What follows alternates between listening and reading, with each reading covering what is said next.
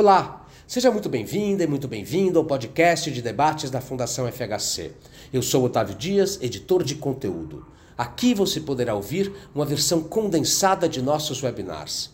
A mineração ilegal altamente prejudicial ao meio ambiente, feita em garimpos sem autorização para funcionar, está aumentando de maneira descontrolada na Amazônia e pode prejudicar a mineração industrial, fonte de recursos importantes para o país e os estados da região, comprometendo ainda mais a reputação internacional do Brasil, já abalada pelo aumento do desmatamento da floresta.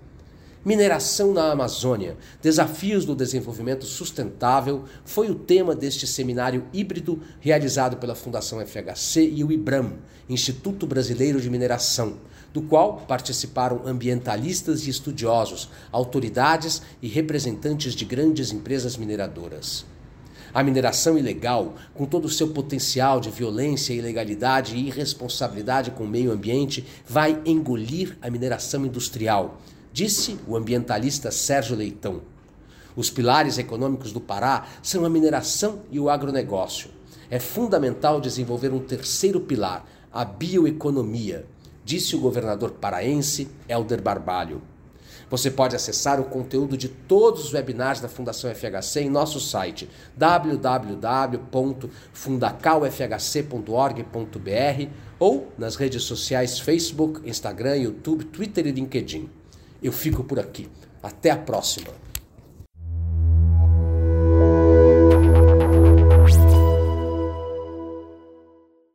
A importância deste evento, o Sérgio já destacou.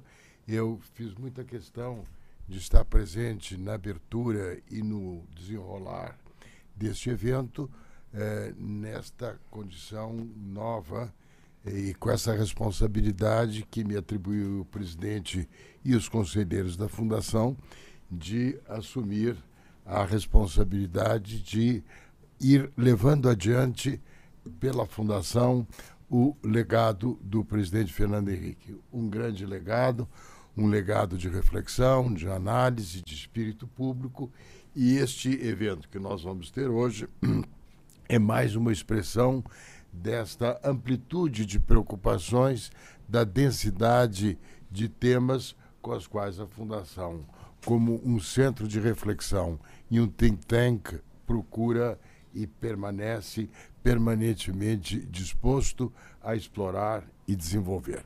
E com isso, eu creio que ninguém melhor do que o Raul para, nesta mesa de abertura, dar algumas indicações adicionais. Eu, ao contrário do Sérgio, acho que quanto mais ele falar, mais nós nos beneficiaremos da amplitude do seu conhecimento, da largueza do seu espírito e do espírito pernambucano que anima a melhor retórica do Raul, tá bom? Estou dentro também da mesma, do mesmo diapasão. Bom dia a todos e a todas. Eu gostaria de saudar inicialmente os integrantes da mesa, o Sérgio Fausto, diretor-geral da Fundação Fernando Henrique Cardoso e antigo provocador, tá certo? Quando aqui presente eu estou.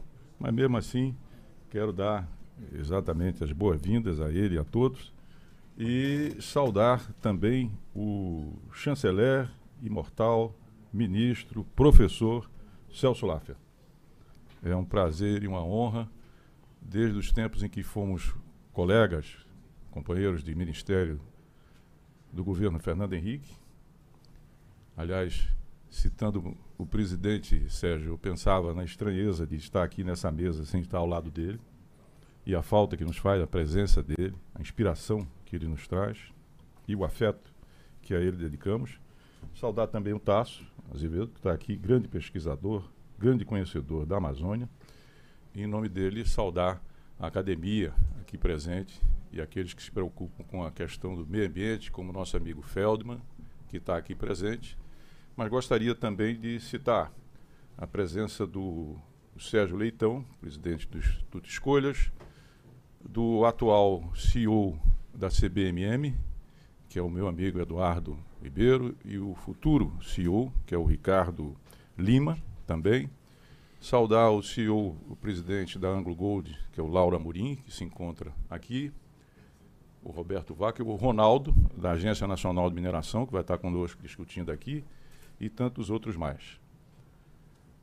Essa reunião ela tem é, dois aspectos que eu gostaria é, rapidamente situar. O primeiro deles a preocupação com a Amazônia, a preocupação com os povos indígenas, a preocupação com os usos e compromissos da mineração sustentável e que, sem sombra de dúvida, tem no presente e cada vez mais no futuro uma extraordinária importância para o Brasil e, por que não dizer, para o mundo. Por isso mesmo, e esse é o segundo aspecto, nós estamos reunindo aqui é, representantes e presidentes do setor de mineração, acadêmicos, eh, autoridades públicas, academia, organizações não governamentais, para juntos discutirmos, debatermos os problemas e buscarmos soluções para essa região que é indissociável do futuro e dos destinos do Brasil. Por isso mesmo, nós estamos aqui muito felizes, agradecendo a presença de todas e de todos e também daqueles que remotamente estão a nos ouvir. E dito isso, Sérgio, eu paro por aqui para que a gente dê prosseguimento à nossa, à nossa reunião. Se você quiser fazer, você está aí com a programação? Você quer fazer, Raul? Melhor você fazer, chamar Então. as pessoas. É, Aham. Acho que vamos. Eu vou sair aqui da mesa para dar espaço é, a eu quem vai falar. o mesmo. Tudo bem.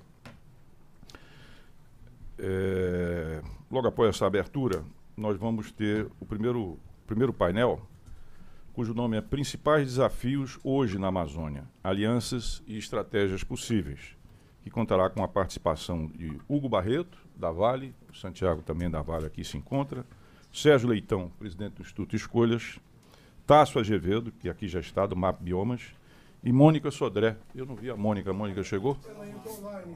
Hã? Ah, está na tela. Perfeito. Muito bem. Modernidades. E nós ficaremos aqui no papel de moderador. Ah, às 10h30, às 11 horas, teremos um coffee break. E de 11 às 12h15, teremos o segundo painel, que versará sobre mineração, comunidades e preservação da Amazônia. Desafios e oportunidades para uma agenda de convergência.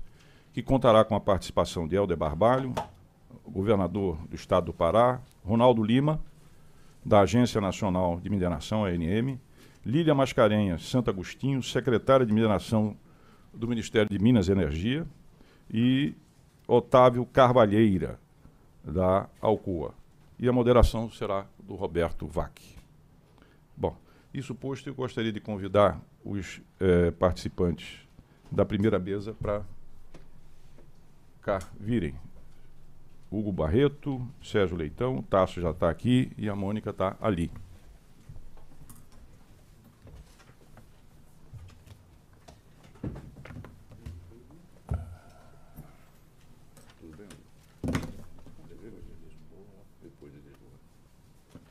Hugo é presidente do Fundo Vale, instrumento da maior importância de promoção socioambiental e cultural que tem a nossa maior mineradora, que é a Vale do Rio Doce. Eu vou então seguir a ordem de apresentação e ceder a palavra para o Hugo Barreto, eh, que abordará o tema, como os demais principais desafios hoje na Amazônia, alianças e estratégias possíveis. Hugo, em princípio, nós calculamos 10 minutos de exposição para cada um dos palestrantes, para dar tempo da gente poder ter um frutífero e rico debate em seguida. Ok? Então, Hugo, por favor, tem a palavra. Muito obrigado, Raul. Muito obrigado aqui, presidente Celso Laffer, aqui do, da Fundação, demais amigos e amigas e companheiros desses vários debates. Tasso Azevedo, nosso amigo, membro também do Conselho do Fundo Vale, nos ajuda, nos orienta. É, eu trouxe um material, só que eu não estou vendo. Tá, eu- não tenho como ver, porque senão não sei em que. Eu te agradeço, porque senão eu não consigo saber do que eu estou falando, eu já sou um pouco confuso, tenho tripla personalidade. Então, vou seguir aqui. Bom, falar um pouco da Vale, de nossa trajetória na dimensão da Amazônia. Lembrando aqui a muitos dos presentes, acho que a grande maioria sabe, mas talvez alguns não tanto, que a Vale atua na Amazônia há cerca de 40 anos. Uh, nós temos a nossa presença lá operacional no bioma, ancorada por algumas operações de minério de ferro. Também acoplado nisso um modelo de proteção de florestas adjacentes e uma ferrovia de 900 quilômetros de uso comum até o porto, por onde escoa o minério de ferro, mas também de carga geral e de transporte de passageiros. É, nessa, nessa perspectiva de presença na Amazônia, eu gosto de dizer que o Brasil, e aí não é a Vale, e eu acho que não rodou, né? O, a animação do GIF ali no meio do, do. Ah, isso é um PDF, não vai rodar, né? Bom, enfim, é, nós temos um, um GIF ali que mostra o que acontece nessa área onde está a operação de Carajás, que a, de onde a Vale né, é um modelo. Será que é possível, Benedito, botar o PPT em vez do PDF e aí eu sigo com o PPT que veio também? Não. Normalmente, se você clica no PDF, ele? Ele roda, deixa eu ver. É, alguém clicar no, no mapa. Pois é, mas ele não rodou. Eu, eu fiz isso, é. É, ele, é, mandaram como imagem. Bom, se eu vou seguir, se for possível, Benedito, enquanto eu falo aqui, eu te agradeço.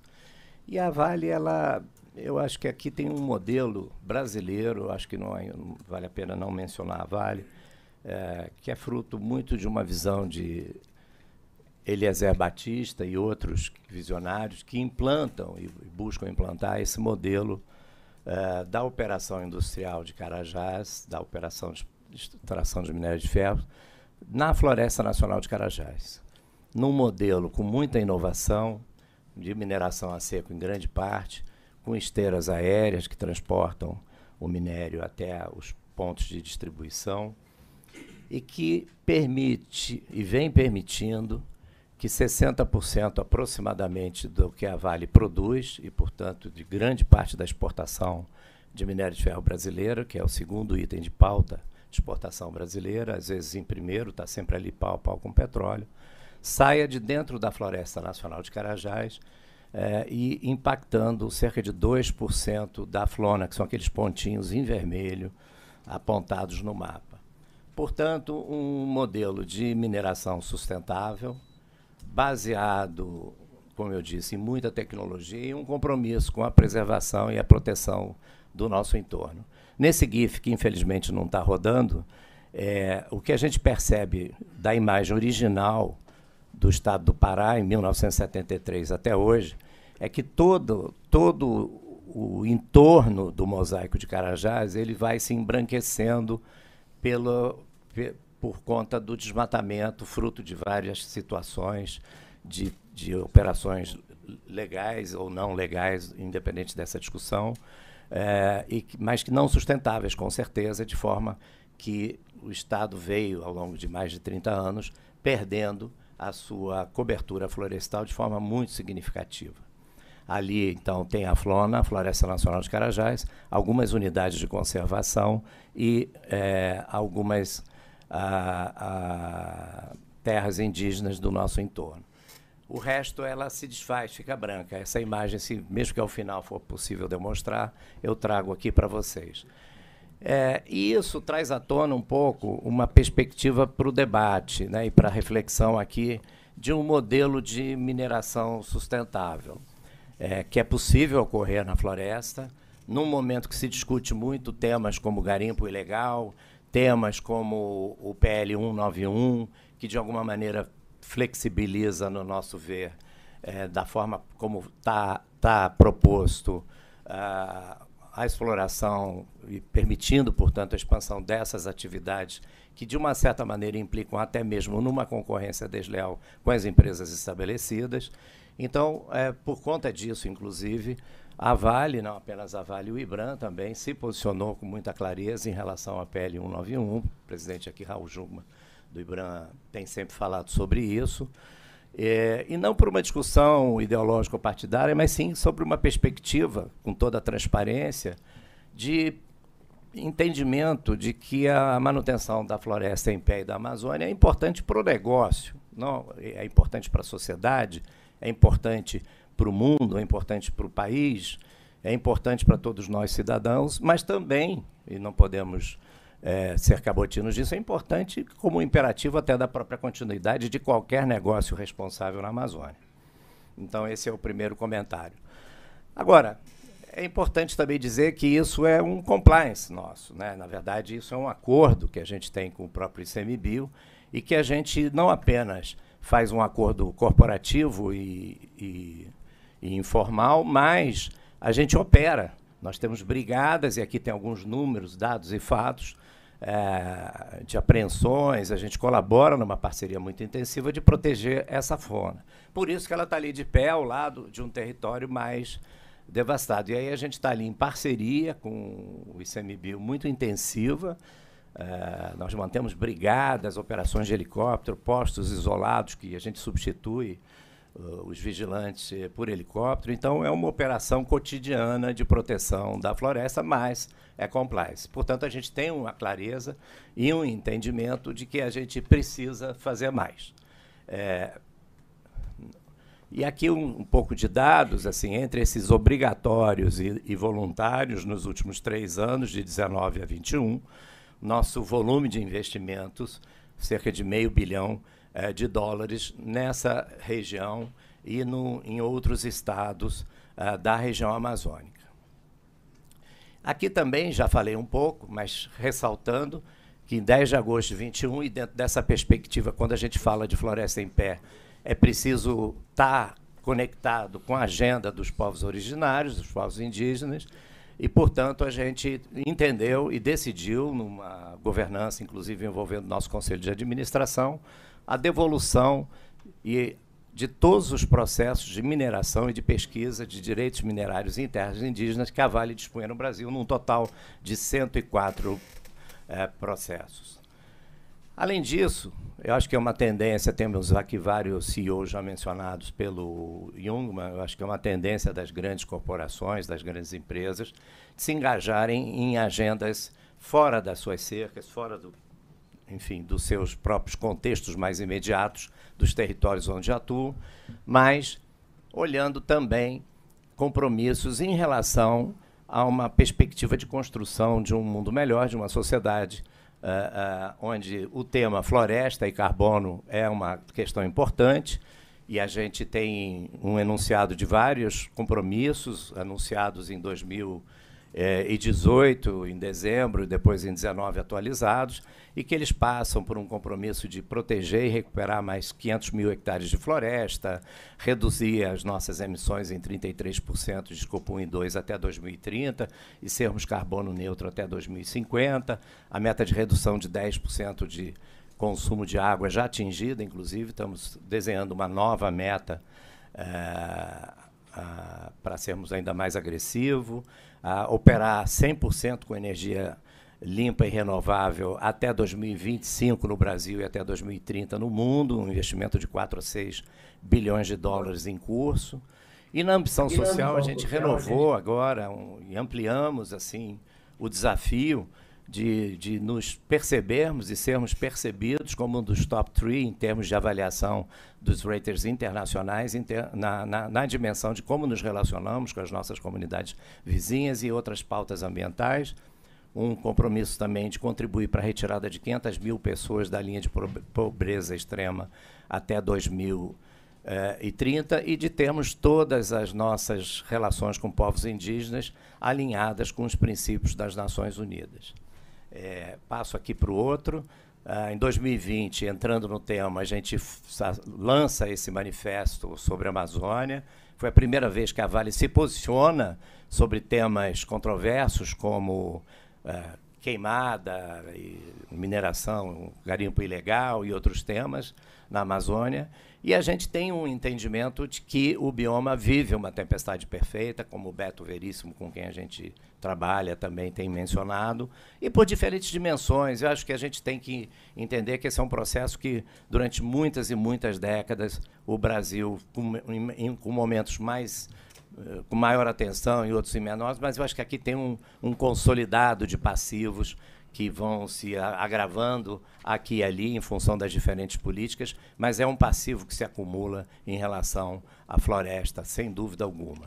Né? E esses passivos passam por uma questão de insegurança fundiária. 30% da Amazônia Legal tem uma situação fundiária indefinida. Nós temos também deterioração das condições sociais. Eu acho que isso é uma questão importante. Quando a gente fala de floresta de pé, a dimensão social a gente tem procurado trazer. É uma região onde nós temos um baixo progresso social, uma quantidade dos chamados neném fora do mercado, e que eu costumo dizer, né, nas comunidades de morro, uh, por exemplo, lá no Rio de Janeiro, onde eu moro, aquele jovem é cooptado pelo tráfico numa ilusão de um recurso imediato e abandona os seus estudos, onde de fato vai ter o seu futuro garantido. No caso aqui da floresta, é, o garimpo ilegal copta esses meninos então, aquele ouro momentâneo é substituído pelo ouro que, de fato, é o ouro sustentável do futuro deles. Enfim, são muitas. A economia da ilegalidade. Enfim, temos muitas questões e que vêm contribuindo para a elevação eh, das taxas, inclusive de emissão de carbono, por conta disso. Né?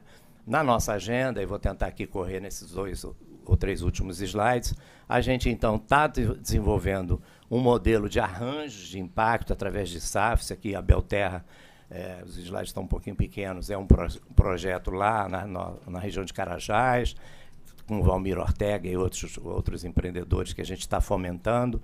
A gente tem uma meta de recuperação de 100 mil hectares por sistemas como SAF é, e outros modelos, e de RED também para proteção florestal de 400 mil.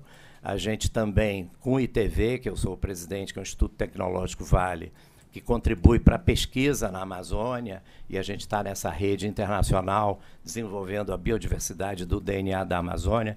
Já tem o, ITV cerca de 12 mil referências genéticas mapeadas. É uma verdadeira biblioteca genética de um valor muito importante para compreender a, a perspectiva, uh, enfim, até de desenvolvimento e, e, e de pesquisas voltadas para a preservação da fauna e da flora da, desse bioma fantástico que o Brasil tem.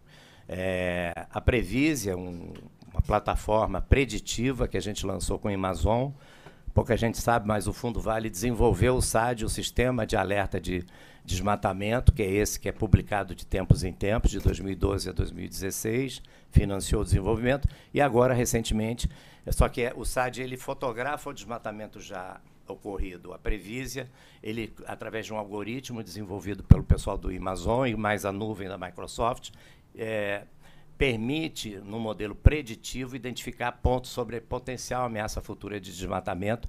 Já, já identificamos cerca de 15 mil é, quilômetros quadrados e é uma plataforma muito útil para os órgãos federais, estaduais, municipais de controle e também para os empreendedores, para bancos que vão financiar projetos na região amazônica. E alguns outros exemplos, a aceleração de negócios sustentáveis em, em várias parcerias, terminando aqui, eh, passando pela Mais, Conexos, a Jornada Amazônia, é, que a gente está também muito próximo do processo e, e fomentando. E tudo isso para chegar no meu último slide, que, né, e remetendo um pouco ao tema dos caminhos possíveis, eu acho que não, há, não é necessário inventar a roda sobre o tema Amazônia. Eu acho que já muito se fez, muito se explora. É, eu acho que o que falta é uma perspectiva, de fato, de uma ampliação uh, de um modelo de aliança e parceria mais, mais robusto e consistente, à luz da ODS 17, que preconiza a atuação em parceria em conjunto, e de forma a tentarmos contribuir para as metas nacionais em relação às metas globais pras, e, e, também buscando nos alinhar com políticas públicas já estabelecidas voltadas para a proteção da floresta. Né? Eu acho que juntar expertises de quem conhece e está atuando a região, apesar da Vale estar lá como empresa, nossa, nosso modelo, e a gente vem discutindo uma ampliação da nossa agenda de apoio e a voluntário à agenda da Amazônia, ela passa necessariamente por reconhecer que precisamos estar junto de quem já está lá, sabendo fazer, sabendo atuar e com resultados concretos, contribuindo, inclusive, uh, na estruturação de modelos híbridos de funding, de endowment e priorizando soluções sistêmicas e escaláveis também, porque muitas vezes tem muitos projetos pilotos excepcionais, premiados, mas que eles precisam de escala. A dimensão do bioma amazônico requer escala no enfrentamento das suas questões. E, por último, valorizar a diversidade de visões e de abordagens. Enfim, cocriação, parcerias, fomento e um pouco de advocacy, que eu acho que é um pouco o que estamos fazendo aqui nesse tema. Com isso, eu encerro aqui a minha fala. Muito obrigado aqui a oportunidade de estar com vocês e, e me despeço aqui de todos. Obrigado.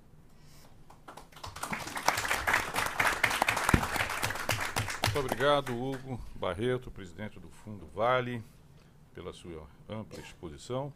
E ato contínuo, passamos a palavra para o Sérgio Leitão, que é o presidente do Instituto Escolhas. Sérgio, mais uma vez, seja muito bem-vindo. Tem a palavra. Obrigado, Raul. Obrigado pelo convite ao IBRAM, ao Instituto Fernando Henrique. É uma grande alegria estar aqui né, ao lado do Sérgio Fausto a quem eu sempre reputei uma das coisas mais ausentes na vida pública brasileira, a elegância do debate. A gente discorda, tem aquilo que o presidente Fernando Henrique chama da dissonância cognitiva, mas ela nem vira perdigotos, como diria o Nelson Rodrigues, que do Brasil só sobra isso. Bons tempos em que sobrava isso, porque hoje está né, tá sobrando sangue né, nessa carnificina que virou a cena política do país. Obrigado ao Jugma pelo convite. E eu vou aqui citar uma pequena nota de rodapé de um dos livros do presidente Fernando Henrique, quando ele cita Tocqueville para dizer que não existe o acaso. O acaso é a soma do que estava predeterminado para acontecer.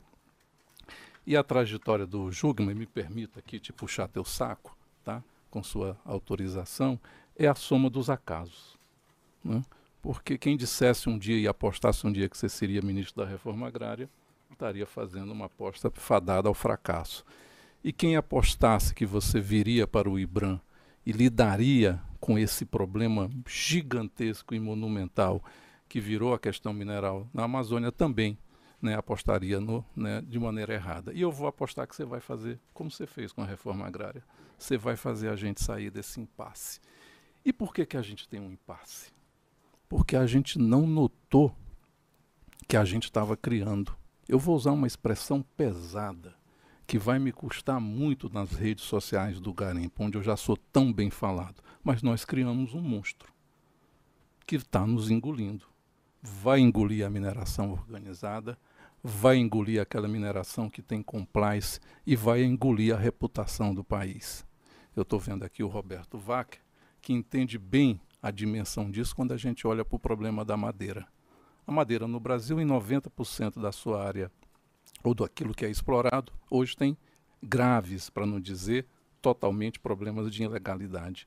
E o ouro caminha para este caminho. Por que, que ele caminha? Né? Quando a gente verifica dados do Instituto Escolhas divulgados recentemente, que metade da produção nacional em cinco anos, ou seja, algo como 220 toneladas de ouro, são ilegais, porque tem graves problemas de origem, não consegue dizer de onde veio, né, a gente tem aí a dimensão do problema. E esses dados começaram a ser é, compulsados e reunidos agora. Eles não têm nem sequer a dimensão daquilo que já se conseguiu fazer em relação à madeira no Brasil. E aí qual é o problema disso, é, chanceler Celso Laffer? Talvez se a gente invocasse a Hannah Arendt numa sessão espírita, ela baixasse aqui, ela diria que o problema do Brasil não é o direito a ter direitos, é que nós temos segmentos no Brasil que têm direitos demais, inclusive o da impunidade, de não prestar contas à lei, de não se submeterem ao Estado de Direito e corrompe o Estado de Direito. Né? Esse Brasil virou o país da corrupção normativa. O ilegal é legalizado por meio da ilegalidade. E quais são essas ilegalidades que nos fizeram chegar até onde chegamos?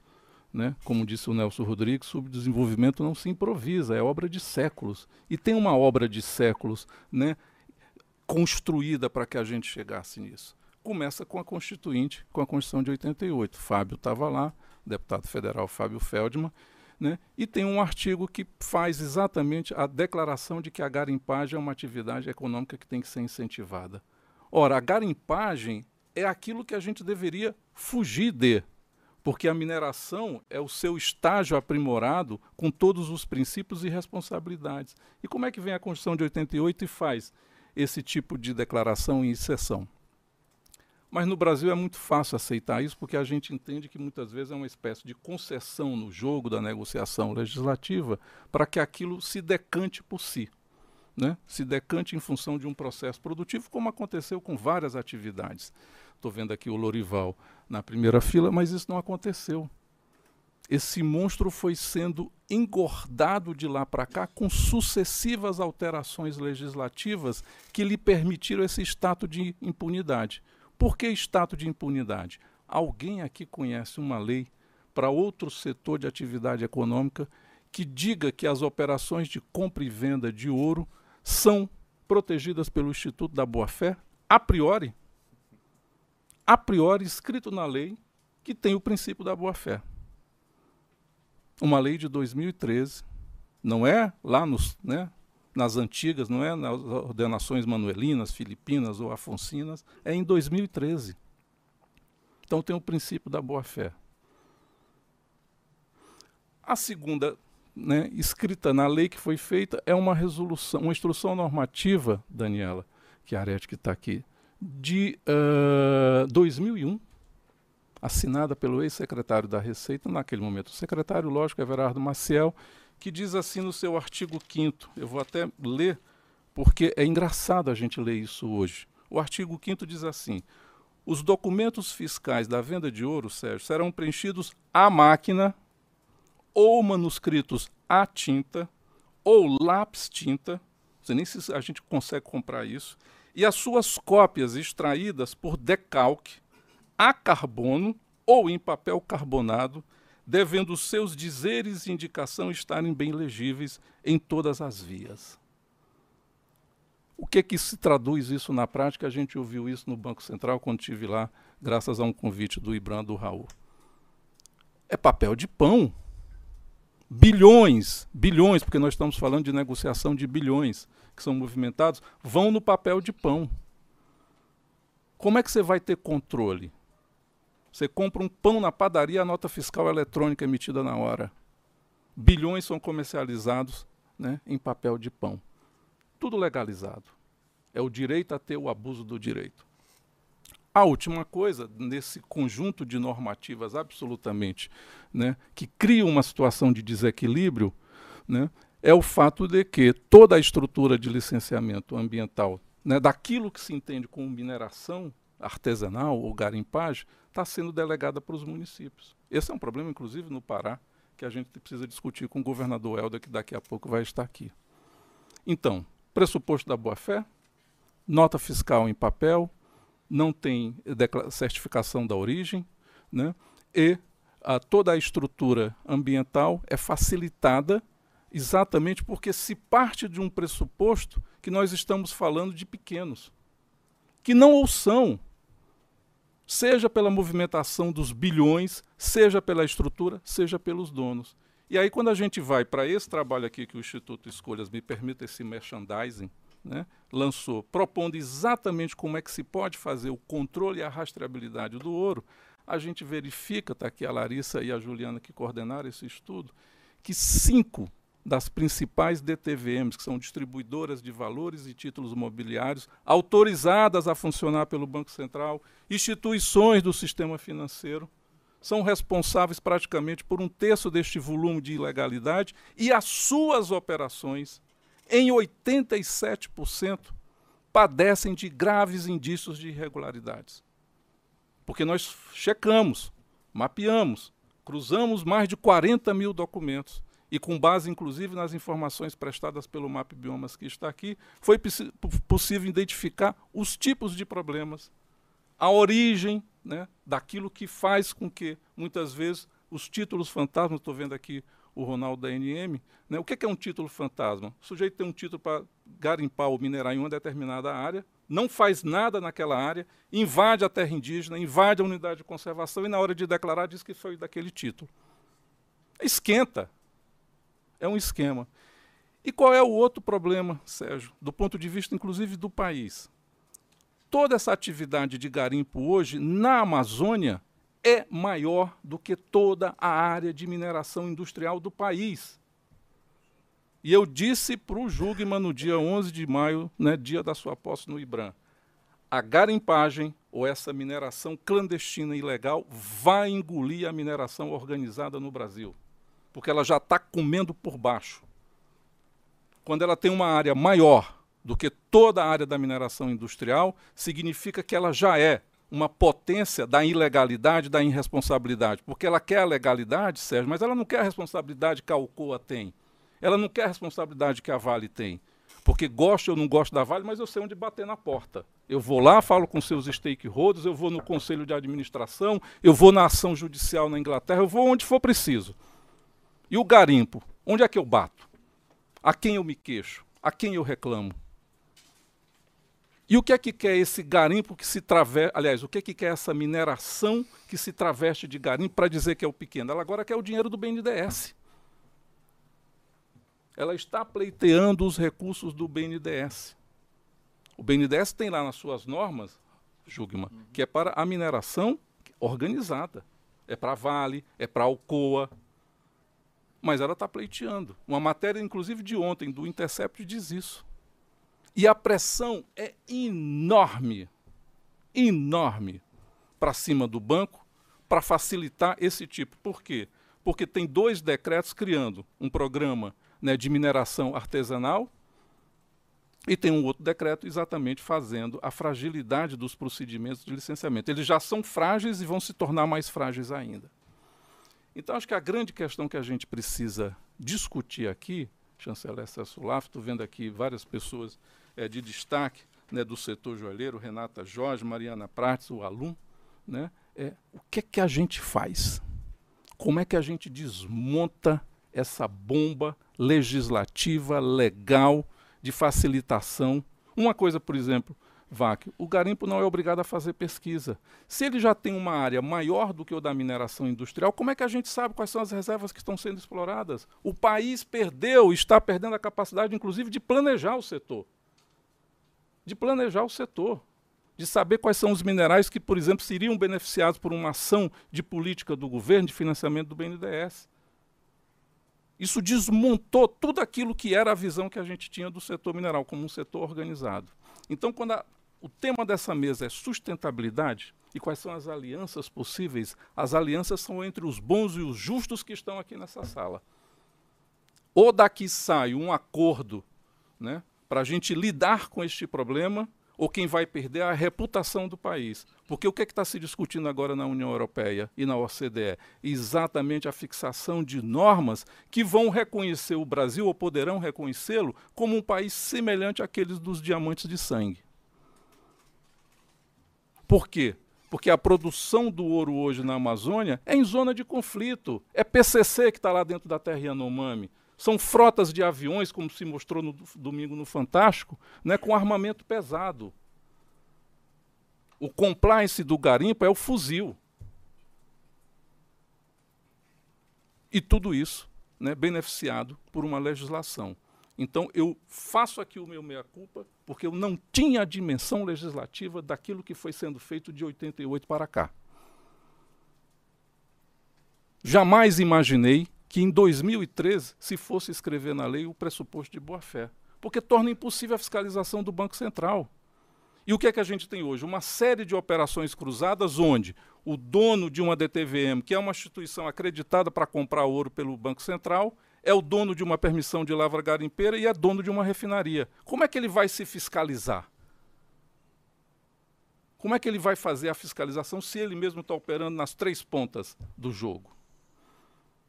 E a gente foi ao Banco Central pedir exatamente uma atuação em cima disso, porque são instituições que deveriam receber do Banco Central a atenção que os bancos recebem. Então a gente no Brasil tem um problema, a gente tem uma regulação suíça para os bancos grandes e para este setor que causa esse dano de imagem reputacional ao Brasil.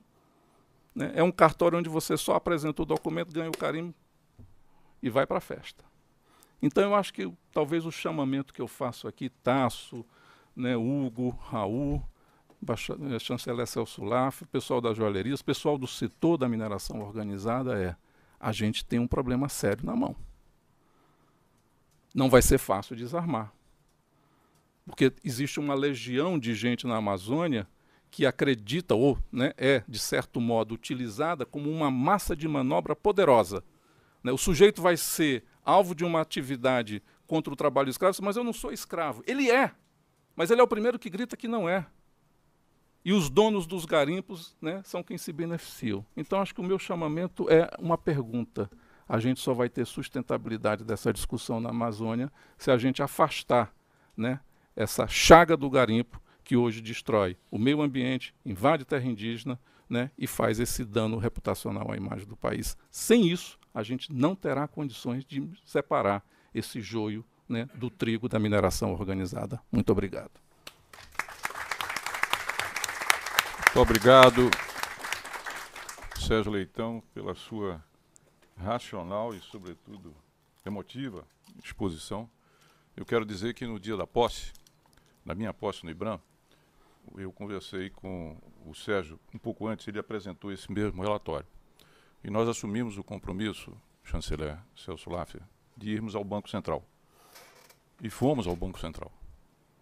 E lá nós discutimos e o Banco Central propôs uma parceria, porque apenas cinco DTVMs, cinco DTVMs, são responsáveis por 90% dos indícios de fraude e do ouro ilegal.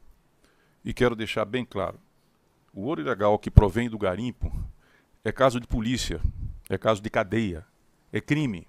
Destrói a comunidade, destrói o meio ambiente, destrói terras indígenas e povos indígenas. E essa é a visão da mineração sustentável do Brasil.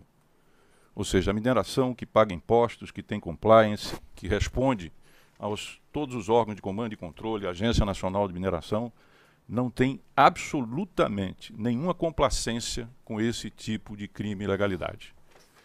Dizer mais, que nós estamos desenvolvendo com a Polícia Federal um, uma tecnologia de radioisótopos que permite exatamente saber é, a digital, as digitais, Laura, é, da, da origem do ouro e por isso separar de vem da área legal ou da área ilegal.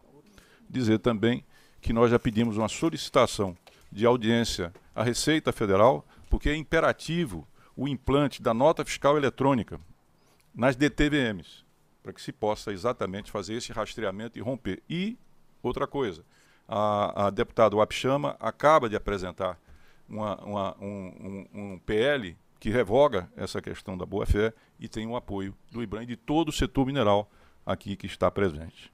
Deixando claro que a nossa preocupação é com a sustentabilidade, com a preservação da floresta, com respeito às áreas indígenas e dos seus povos. Esse é o compromisso que nos une aqui e que constrói essa aliança, Sérgio, tenho certeza disso. Passo a palavra agora para o Tasso, para que ele faça. Pois não? O passador de. Ah, o passador? De slide. Muito bem. Passador passado. Tasso, 10 minutos, por favor. Tá bom. Acho que vai aparecer em algum momento, né? É... Não sei.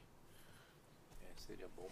Tasso, botar que nem Obrigado. fizeram para mim ali na frente para você. Tem que apertar um botão. Ah, tá aqui. Dá pra ver ali? Tem que tirar a mão ali. Tá. Bom, é, é o seguinte. Eu, eu, vou falar um monte de dados aqui. Mas a ideia é botar uma série de, de, de informações que ajudam depois a gente fazer a, a, a conversa. Né? Então, é, esse, esses dados que, que eu vou falar aqui saíram, saem de um, de um estudo que a gente faz é, no MapBiomas. É, e o MapBiomas é uma, uma rede formada por um, um bocado de organizações. É, Já está lá, tá só na frente. Tá, tá. É porque. Tá. Ah, melhor olhar. Tá. É, um bocado de organizações, né, entre ONGs, é, universidades e, e startups de tecnologia, que tem como objetivo a gente mapear as transformações que acontecem no, no território brasileiro. Então, a gente quer entender é, o que saiu de floresta foi para não floresta, o que virou agricultura, o que virou pasto, e todas as transformações que acontecem ao longo do tempo, é, visto que é, é, ao, por exemplo, né, essas transformações no território e o uso da terra no território respondem, por exemplo, por 75% das emissões de gás de efeito estufa no Brasil. É, então, para fazer isso, a gente recorta o território em pedacinhos de 30 por 30 é, metros, e são 9,6 bilhões de pedacinhos, e cada pedacinho desse a gente avalia ao longo do tempo, olhando nas imagens de satélite. Óbvio que não dá para fazer isso visualmente, para fazer como mapa, então a gente usa um bocado de algoritmos de inteligência artificial e trabalha numa, numa nuvem chamada Google Earth Engine, onde a gente processa todos esses dados e, é, ao fazer isso, é, a gente consegue gerar mapas que vão para uma plataforma, essa plataforma do Mapiomas, aberta a todo mundo. Tem 20, a gente mapeia 25 classes de uso da terra, então tipos de floresta, é, tipos de agricultura, vai ter soja, cana, vai ter mineração, vai ter água, enfim, mangue, etc. E, e como a gente faz isso pixel a pixel, qualquer pixel que você clica nesse mapa, você tem a historinha dele. Então, por exemplo, está lá um, um pixelzinho clicado ali, você vê que ele foi floresta na, prim na primeira parte ali.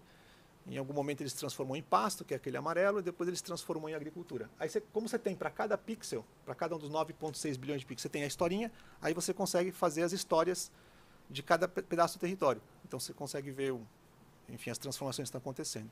Então, por exemplo, aqui é o estado do Mato Grosso em 1985, é o primeiro ano da série. Por quê? Porque as imagens de satélite é, existem né, para o território nacional de forma consistente desde 85. É, então, a gente tem esses dados ano a ano, então aqui seria 85 estado do Mato Grosso, mais ou menos o que está verde aí é, são os ambientes naturais, amarelo é pasto, o que está rosa é agricultura, por exemplo. Mineração vai estar uma cor parecida com cidades ali, que é esse vermelhinho. E aqui é, por exemplo, também o, o estado do Mato Grosso em, em 2000, por exemplo, e aqui 2020. Então a gente vê que tem uma dinâmica grande de transformação especialmente de ambientes naturais, por exemplo, em é, pecuária, agricultura e tal. É, a gente pode fazer isso, na plataforma tem disponível isso com vários recortes territoriais. Você pode fazer isso para o Brasil inteiro, para cada estado, cada bacia hidrográfica, cada município, cada unidade de conservação, cada terra indígena, assentamento, até cada propriedade, não especificamente aqui, mas tem uma outra ferramenta que permite você calcular essas coisas para cada uma das 6 milhões de propriedades no Brasil. Então, é, aqui, por exemplo, eu estou olhando para um município, né? Que é o município de Sinop, no, no Mato Grosso. Dá para ver ali que tem uma linhazinha é, no lado direito ali tem a linha como é que foi, como é que está andando, né? O, a, a, o uso da terra nesse município ao longo do tempo. Então você vê que floresta foi caindo, né? Tinha bastante floresta no começo, que é aquela linha verde, e ele foi caindo bastante ao longo do tempo. Aliás, deixou de ser o principal uso da terra nesse município, né? Você vê que a diferença é bem grande entre 85 e 2020 com ocupação hoje. Bom, é, a última coisa que eu vou falar de, só de ferramenta, para entender depois o, o, que eu mostro depois, é que nessa plataforma a gente consegue também comparar qualquer par de anos. Então você sabe o que tinha antes, o que tinha depois. Se você compara o par de anos, você sabe quais são os tipos de transformações que tiveram. Então, por exemplo, esse aqui é, é comparando o ano de 85 com 2020. Nesse município, tudo que está vermelho é perda de ambiente natural. Tem até uns verdinhos ali. Ó. Esses verdinhos é o contrário. Ganhou áreas naturais. Mas além de você fazer isso por exemplo, a grosso modo, áreas naturais e áreas antropizadas, você, como a gente tem cada pixel a historinha, dá para você saber qual tipo de transformação aconteceu, exatamente qual foi a transformação que aconteceu. Então, isso a gente pode ver de várias maneiras, uma dessas esses chamados gráficos de Sankey, né, onde você tem o D para, é, quanto que era de floresta, que virou agricultura, quanto que era pasto. E você pode fazer para qualquer momento. Então, tudo, todo, todos os tipos de território você pode fazer esse mesmo tipo de exercício é, e para qualquer período de ano. Você fala, ah, eu quero comparar 2012 com 2020. Dá para fazer isso na plataforma. Então, isso nos permite ter um, um entendimento muito aprofundado do, de, das, das, coisas no território brasileiro. Né? É uma plataforma que só existe né, com, com, esse grau de detalhamento no Brasil, não tem nenhum outro país do mundo, e hoje está sendo implementada em 14 países, todos os países da América do Sul e também na, na Indonésia, sempre com grupos locais fazendo esse, esse trabalho. Né?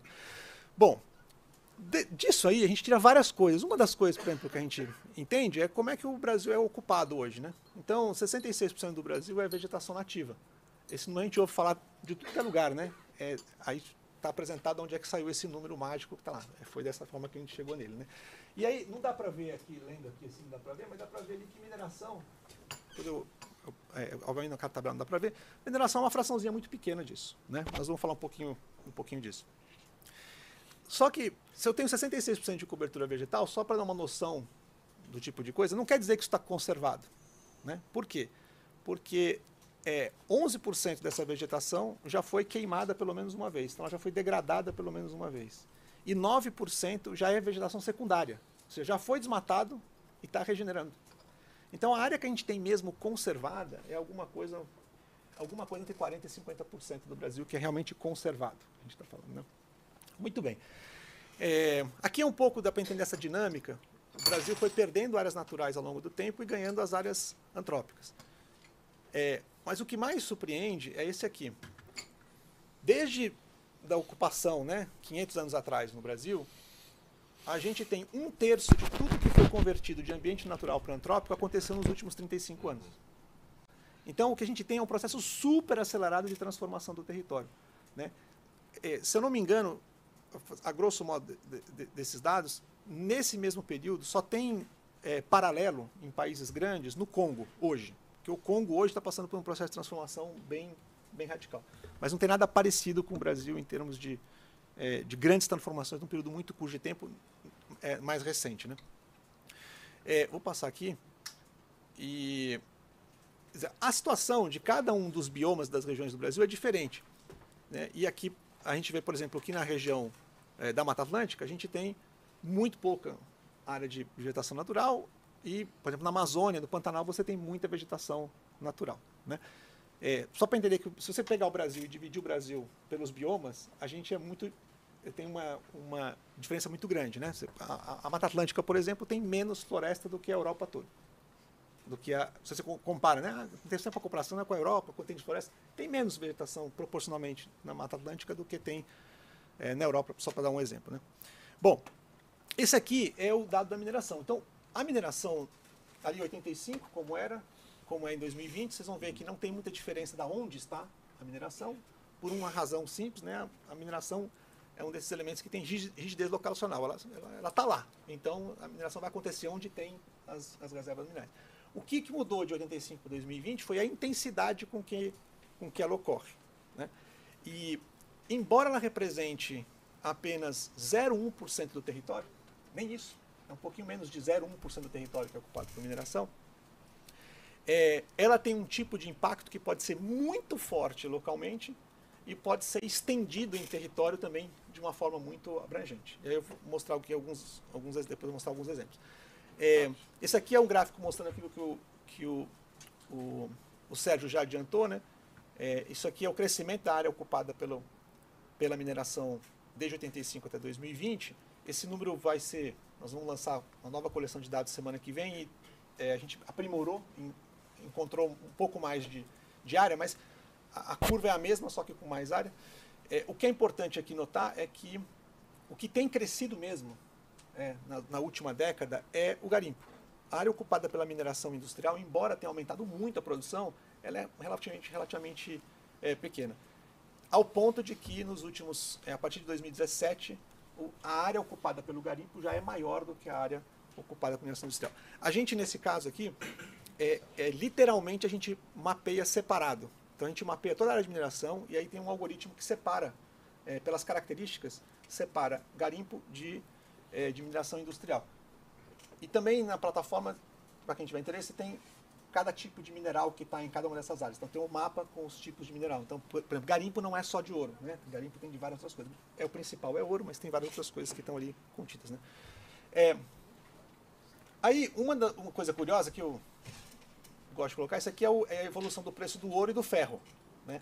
Ambos tiveram uma explosão nos últimos anos, mas a explosão do preço do ferro ela não não se reverte em é, aumentar é, a pressão sobre a área ou é, de, de, ocupação. Mas no caso do ouro ela se reflete. Por quê? Porque a, a, a questão do ouro está se refletindo, embora a maior produção, né, em volume, a maior produção de ouro se dá de forma industrial no Brasil, é, onde ela está crescendo mesmo, explodindo e crescendo em termos de área, é na área de, de garimpo. Não tem praticamente nenhum efeito na, na, na, produção industrial de ouro, não tem efeito de área. Né?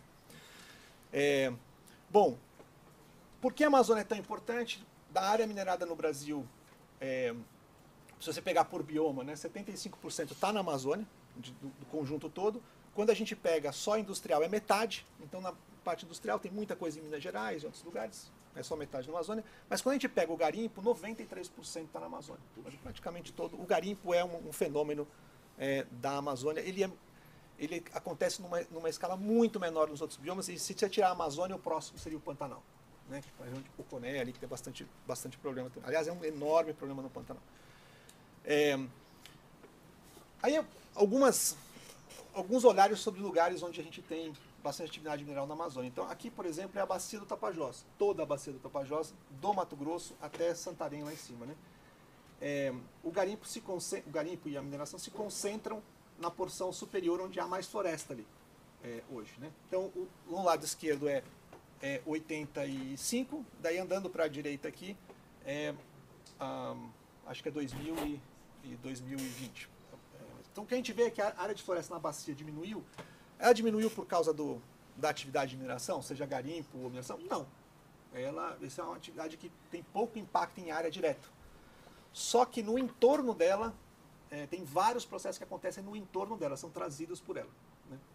Inclusive pela renda que ela, que ela gera.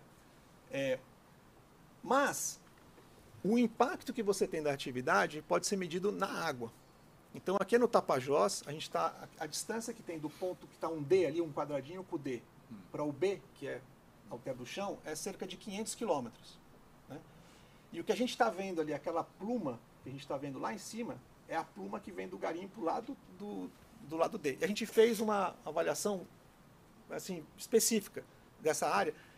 É, e aí, só para dar um exemplo aqui, eu vou dar um zoom ali naquela área do D ali, que é esse rio, eu esqueci o nome, Cabiritito, vamos assim. É, se você olhar, olhar esse rio em maio de 2019, ele, ele praticamente não tinha garimpo. Então você não vê lá no ponto A, lá em cima, que é onde esse rio encontra com o, é, com o, o Tapajós, você vê ele limpo, que é aquela, aquela área A ali, tá vendo? Limpinho. Cabitutu? Cabitutu, isso. Quando você vai para a parte de baixo, né, é, eu tô falando isso, gente, isso é dois anos. Em dois anos, toda essa área que aparece aqui abriu de garimpo. Isso aqui é tudo área nova de garimpo. E aí a gente vê o que acontece no rio. Essa pluma aqui chega a 500 km de distância. Então os impactos que tem são muito grandes, potencialmente muito grandes. Isso vale tanto para o industrial quanto valeria para o industrial tanto é, como é para o garimpo. A diferença é que um é totalmente regulado e o outro é totalmente desregulado. Essa é a questão absolutamente fundamental. Outro exemplo aqui, que é, aqui o, o, Hugo tinha passado antes, aqui é a região ali do, do Carajás, né? em 1985 e agora em 2020. É óbvio, chama atenção, isso aqui é uma. Isso aqui é a, é a Carajás, aqui tem uma área indígena dos Chicrins, tem outras duas flonas aqui, unidade de conservação. Mas o que eu queria chamar atenção aqui é um outro lado dessa questão, que é a seguinte: tem operações de mineração da Vale, por exemplo, dentro, obviamente, a maior parte, mas tem também operações de mineração que estão em torno, estão fora. Então, o que eu quero dizer com isso? Não é porque há mineração que a mineração ajuda e protege e por, enfim, porque tem uma mineração industrial você protege uma área. E também não é fato de que se você tiver só uma floresta nacional lá, ela estaria protegida como tal. a gente vê o exemplo de outras florestas nacionais que foram completamente destruídas. Floresta Nacional de Bom Futuro, por exemplo, Jamancim está acontecendo isso. O que é interessante aqui é que a confluência das duas coisas tem uma simbiose. Então, onde você tem uma área protegida, como uma flona, que pode se associar ao caso de uma, de uma mineração, neste caso, e em outros dois casos, que é a Saracataquera, lá em, na Cara Norte, e a Jamari, por exemplo, lá no, no Rondônia, que tem esse, esse fenômeno que é a confluência das duas coisas ajuda a fortalecer é, a, a, governança ali da, da área, porque é do interesse fazer isso. Né? Agora, a tragédia disso é que se você olhar no entorno, aqui eu fiz um, eu apaguei um pouquinho assim para a gente poder enxergar os municípios, essa linha, as linhas que estão agora aparecendo aqui são os municípios. Né? Então, você tem, vou pegar aqui esse exemplo de Tucumã, por exemplo, que você olha, gente, isso aqui é um município na Amazônia. Do lado da área que foi conservada e tal, que tem 16% de cobertura florestal, é menos que São Paulo. São Paulo tem mais, mais floresta do que do que essa, do que essa cidade. Né? Belo Horizonte tem mais. Tá certo? Aí eu pego aqui outra, é do lado do Carajás, está ali do lado também, ó. É menos ainda, 9%. Essa é a área que tem de, de floresta na região. Então, é, uma, é, uma, é como se estivesse numa ilha, entendeu? Então, e a gente não dá para ter ilhas. Porque o impacto que tem do que está acontecendo no entorno, a gente está vendo isso hoje na imagem, o Sérgio falou bastante, ele é um impacto para todo mundo. Tá? Eu vou dar um, um outro exemplo aqui, que é só para falar de um outro aspecto, e aí vou, vou terminando, que é o seguinte, isso aqui é a, a Floresta Nacional do Jamari. Né? É, e aí quando eu passo aqui, o, isso aqui é, é o, é a- ela é hoje, né, como ela está hoje, essas áreas, as áreas que a gente vê aqui em cima são de mineração, né, essa, esse roxinho e esse vermelho aqui são áreas de mineração, aqui é um lago também de mineração, e ah, acho que é casterita, né? Ali no, engano, né? ali na, na- nessa área, é, que é uma operação da CSN, eu acho. É, e aí, é, ah, desculpa, aqui, ali era, 80, era 85 e aqui é como está hoje, né? Então, 85 é, e como está hoje. Agora, o que é interessante é isso aqui, ó. Esse aqui é o mapa comparando, aquele que eu fiz antes, tá? comparando 85 com 2020. Eu não sei se dá para ver, mas pelo menos aqui, ah, dá para ver, ó. Dá para ver que tem um monte de verdinho e um monte de vermelho? Esse é um dos outros fenômenos interessantes da, da mineração industrial e- regulada, é que você consegue enxergar direitinho o processo que é, você abre e vai fechando, abre e vai fechando, né? que é um outro fenômeno interessante. Isso é uma das razões por que a gente não enxerga uma variação muito grande de área ocupada pela mineração, porque aquela, aquela área que eu mostrei, é, que eu mostrei no, no mapa, que a área, a área de mineração em cada ano, ela considera o que naquele ano aparece como mineração. Então, uma área que já recuperou, já, já desconta. Não é a área acumulada, é a área que você tem em cada ano. Então, é, se a gente conseguir, de alguma maneira, fazer com que toda atividade mineral ela esteja no mesmo campo da regulação, como ela é muito site específico, como ela ocupa uma área relativamente muito pequena do território, e é uma grande geradora de riqueza, porque ela gera muita riqueza, é uma, é, um, é uma estratégia inteligente de uso do território, não é uma, não- ela não é uma fa- fadada a ser um problema de, é, é, de, de impacto. Né? Aí só para, vou terminar só com esses, esses dados aqui, mostrando que é, a gente tem um problema específico com a questão é, indígena. É, a mineração em terra indígena ela é um drama, ela é um trauma, ela literalmente é uma é uma como é que é? Curse, né? É uma é uma maldição, entendeu? É, um, é uma coisa e, e hoje ela está muito concentrada. São 11 terras indígenas. A gente vê esse problema, mas ele está concentrado em 11 terras indígenas. Quer dizer, se a gente quisesse resolver, dava para resolver mesmo. né? São 11 terras indígenas. Vamos pegar essas 11 terras indígenas e resolver o problema das 11 terras indígenas que estão com esse problema. né? É, é, outra coisa interessante, ah, vou passar aqui, é que também está em muitas unidades de conservação, mas também está concentrado. Né? São 28 unidades de conservação, a gente tem 700 unidades de conservação no Brasil. Ela, a- esse, o garimpo está dentro de 28 unidades de, de conservação. Quatro delas são regulares, que são de indústrias, e todo o restante é áreas que a gente precisava simplesmente resolver o problema. Né? É, e aqui é só mostrando que os municípios que mais têm, né, é, aliás, desculpa, que é os, os, os municípios que mais têm área minerada, todos os 10 municípios estão é, na, na Amazônia. E aí eu queria é, terminar, eu, não vou passar o resto não, é, só terminar dizendo o seguinte, que uh, resolver este problema, assim, a, a mineração, ela é absolutamente compatível na Amazônia, ela é compatível com a conservação da floresta. Não tem dúvida disso. A, a gente consegue, mesmo sendo site específico, como ela é, é, como em- geral, ela é muito intensa, num, num único lugar, você consegue compatibilizar. Agora, tem que compatibilizar com as proteções necessárias. Tem caverna e tem a. Então vamos, vai proteger as cavernas. Né? E dá para a gente fazer protegendo as cavernas também. Né? Não é, se, se- se o, se o processo for, não, a gente vai, a gente é site específico e a gente vai querer ir para cima dessas, dessas áreas, vai ter problema. Vai ter sempre resistência. Porque tem as razões de ser. Né? Vamos pensar como fazer. Estou dando um exemplo só das cavernas para dar um, um exemplo. Então, eu acho que ela é compatível na, na larga escala, mas ela tem que ser muito específica e muito regulada. Agora, o fundamental na Amazônia, e que não é, acaba não sendo verdade nos outros biomas, mas na Amazônia é absolutamente crucial, talvez no Pantanal por outros motivos, é que não adianta você olhar e resolver. Eu estou aqui na nossa mineração industrial, ela está funcionando perfeitamente, nós temos aqui nossos problemas, a gente resolve, e a gente não tem nada a ver com esse desmatamento, a gente não tem nada a ver com o problema do garimpo, a garimpo é outra coisa. Não. Esse é um problema absolutamente crucial para o setor. Se- não tiver uma Amazônia sustentável, você nunca vai conseguir falar de uma, de uma, de uma mineração sustentável. Então eu acho que tem que ser uma coisa mais. Eu sempre falo isso, tenho falado direto, né? Que é, proteger a Amazônia, acabar com os matamentos na Amazônia, tem que ser uma obsessão nacional. Né? E para quem opera nesse setor, mais ainda, tem que ser uma obsessão do setor acabar com a ilegalidade, acabar com, com as práticas que são práticas, que, mesmo que não sejam as suas, são práticas de terceiros que afetam diretamente a, é, o setor. Muito bem.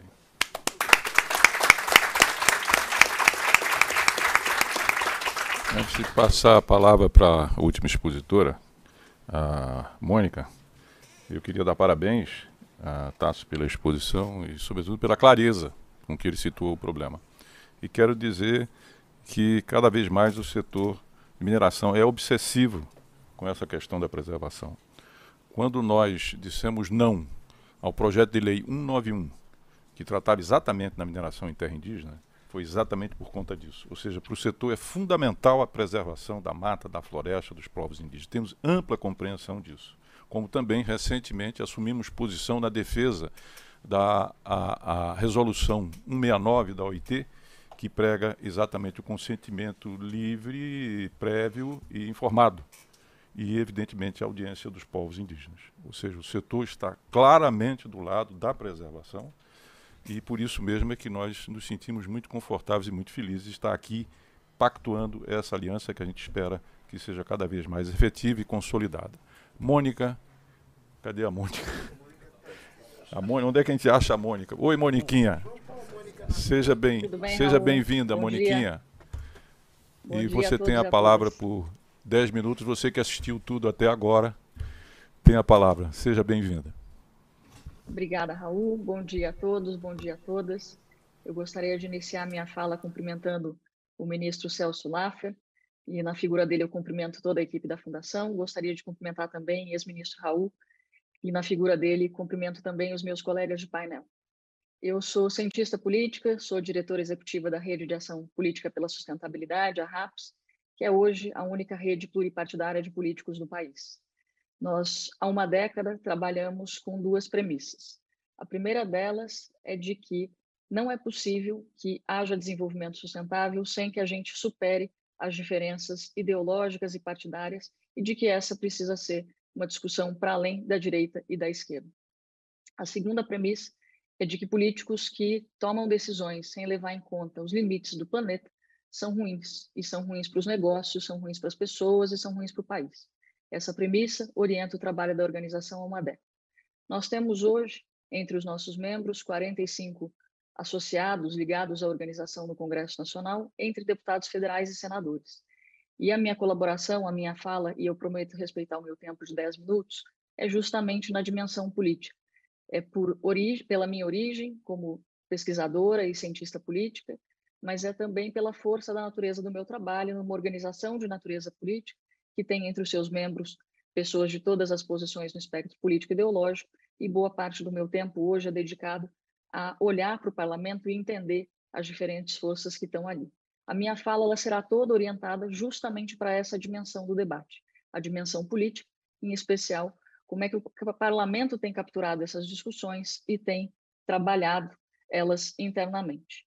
A minha fala se divide em três blocos. Num primeiro deles, eu gostaria de apresentar duas situações que já passaram de maneira muito breve aqui no debate, que são a situação do PL 191 e do PDL 177, ao qual o ministro se referiu há pouco. Na segunda parte, eu vou comentar brevemente sobre um estudo olhando para a bancada da Amazônia Legal, conduzido pela RAPS em parceria com uma concertação pela Amazônia, que vai estar conosco no debate hoje agora no painel seguinte. E o terceiro e último bloco, e eu prometo que eu serei breve, será um conjunto de sugestões tentando responder objetivamente a pergunta que abre o painel, que é o que precisamos fazer e que alianças e estratégias são possíveis e estão disponíveis. Passando para a primeira parte da minha fala, eu gostaria de destacar o fato de que a exploração mineral em terra indígena ela está inscrita na Constituição e ela apareceu nos diferentes governos da redemocratização para cá. No entanto, ela não foi regulamentada pela Constituição e nós tivemos esse assunto ganhando um protagonismo e um espaço no debate político nos últimos três anos, muito em virtude das prioridades desse governo.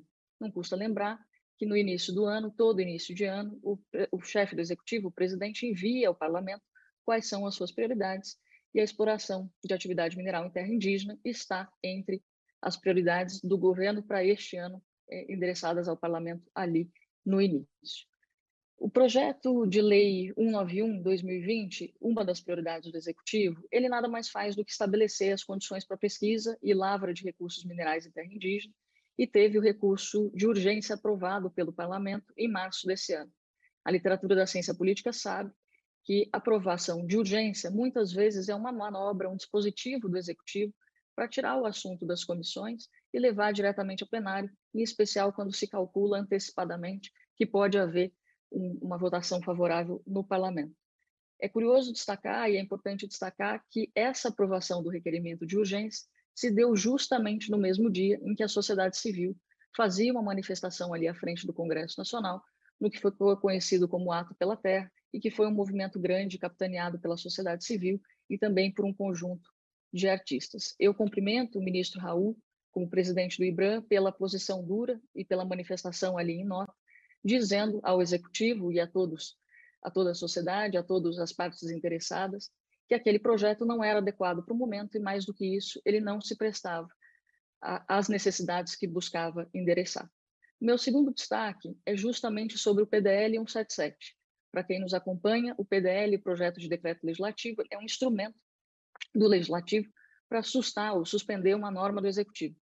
O PDL 177 hoje está na Comissão de Relações Exteriores da Câmara dos Deputados, e ele procura retirar o Brasil da Convenção 69 da OIT, essa a que nós nos referimos antecipadamente, e que prevê que os povos tradicionais precisam ser consultados, ouvidos, quando da exploração de atividade econômica nas suas terras. Eu estive no ano passado com o então presidente da comissão à época, justamente pedindo que atenção para esse projeto e que ele não fosse tramitado de maneira assodada, de maneira apressada. E eu ouvi do presidente à época que só tinham duas pessoas no Brasil preocupados com este acordo. Éramos, naquele momento, o presidente Fernando Henrique Cardoso e eu. Meu pai sempre me disse que diga-me com quem andas e te direi quem és. Eu levei aquilo como um elogio, porque eu estava bem acompanhada na preocupação. E certamente a gente precisa observar esse PDL, que hoje aguarda a manifestação da ex-ministra Tereza Cristina como relatora. Eu ainda queria destacar, no âmbito do parlamento, o, mais um aspecto dessa fragilização socioambiental que acomete o parlamento federal.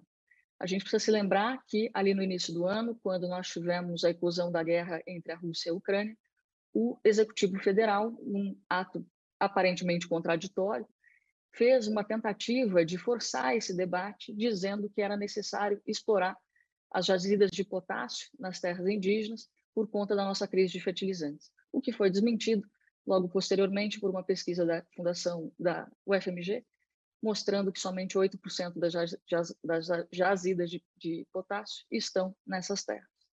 Para além dessa questão política no parlamento, eu gostaria agora de passar para o meu segundo ponto, que é como se comportam os representantes da população brasileira no parlamento. A Amazônia Legal é composta por nove estados, ela compreende mais de metade do território e ela é representada por 91 representantes na Câmara dos Deputados hoje. No início do ano, rápidos de uma concertação pela Amazônia foram olhar justamente para como se comportam os parlamentares da região da Amazônia Legal em temas socioambientais. O que nós fizemos foi escolher sete matérias que foram objeto de votação nominal e foram apreciadas pelo parlamento, e esse levantamento inclui o PL 191, a que eu me referi antecipadamente. O que a gente percebe são só duas conclusões que eu vou passar aqui, embora o estudo esteja disponível é, primeiro, de que os partidos melhor avaliados, aqueles que votam, em geral, com a causa ambiental, são Rede, PSB, PT e PDT. Os dois partidos que votam, que têm pior desempenho nas matérias socioambientais, restrita a essas sete que eu mencionei, que foi o recorte, são Avante e PP, mostrando que, a despeito de acreditarmos que essa diferença ideológica precisa ser superada, a questão da sustentabilidade ainda é vista como uma matéria da esquerda, ou prioritariamente da esquerda. E, em segundo lugar, um destaque também importante é o fato de que 10 dos 20 partidos políticos que, que compõem essa bancada da Amazônia Legal, nesse, em metade deles, nesses 10 de 20, 100% dos parlamentares votaram de acordo com a orientação do partido. É importante que eu, como cientista política, reforce esse aspecto.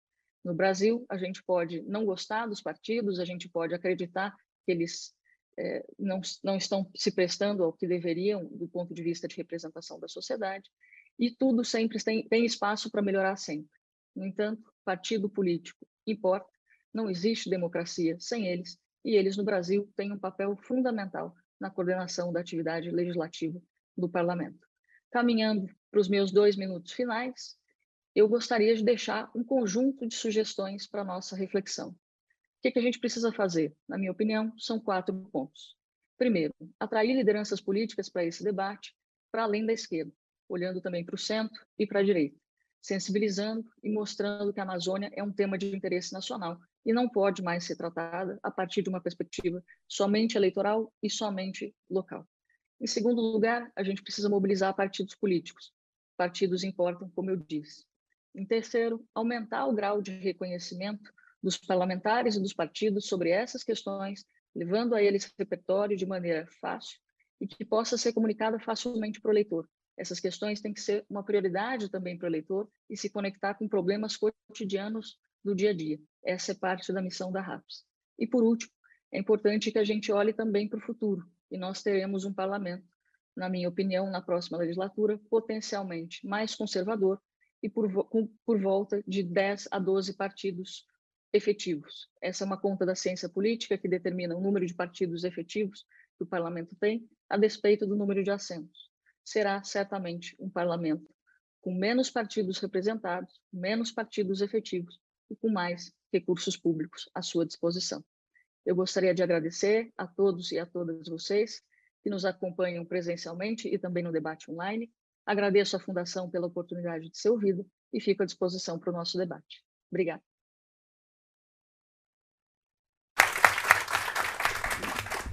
Muito bem, Mônica. Parabéns pela sua exposição clara, objetiva e concisa. Nós estamos. Pois não? Eu acho que sim. A gente está um pouquinho no horário limite, mas acho que um painel tão rico, com tantas exposições realmente eh, excelente, não é, chanceler? Sem sombra de dúvida, muito rico, muito condensado. A gente precisa dar um tempinho. Nós estamos praticamente no horário do intervalo, mas a gente podia dar uma rodada, não vai ser possível duas rodadas, acho que com três, quatro perguntas, talvez, quem queira fazer para que a gente é, encerre esse, vá para o coffee break e volte para o segundo painel. Pole position, Sérgio. Não, não, não, não, não. Eu, a mesa assegura a sua pole position. Qual é a compreensão é, que as Forças Armadas têm, se é que é possível falar, digamos, é, em bloco da, da instituição, a respeito desta problemática? Não é a problemática da Amazônia em geral é a problemática do garimpo é, e da mineração organizada e do fato, eu repito aqui as tuas palavras, é, de que essa é uma questão de polícia. Mas veja, é, eu lembrei aqui de um, um, famoso western americano dos anos 40, ou até acho que é dos anos 40, com, Hum, com Humphrey Bogart, que é uh, the, the, the Treasury of Sierra Madre que é, é, digamos, campanha no norte do, do, do, do, do México a mais absoluta ilegalidade. Só los federales é que podem impor a ordem no local. E os federales é, é, é, o governo americano, o governo federal americano, porque, digamos, as autoridades locais estão todas envolvidas com o ilícito. Né? Isso coloca é, em questão qual é o papel é, de Polícia Federal, Forças Armadas, etc. Eu não poderia deixar de perguntar para você qual é, é, a consciência que há nas Forças Armadas a respeito desse grave, desse grave problema. Mais duas perguntas, eu vou, claro, responder. Quem mais se habilitaria para fazer uma outra pergunta, por favor? De quem? Ah, do chat.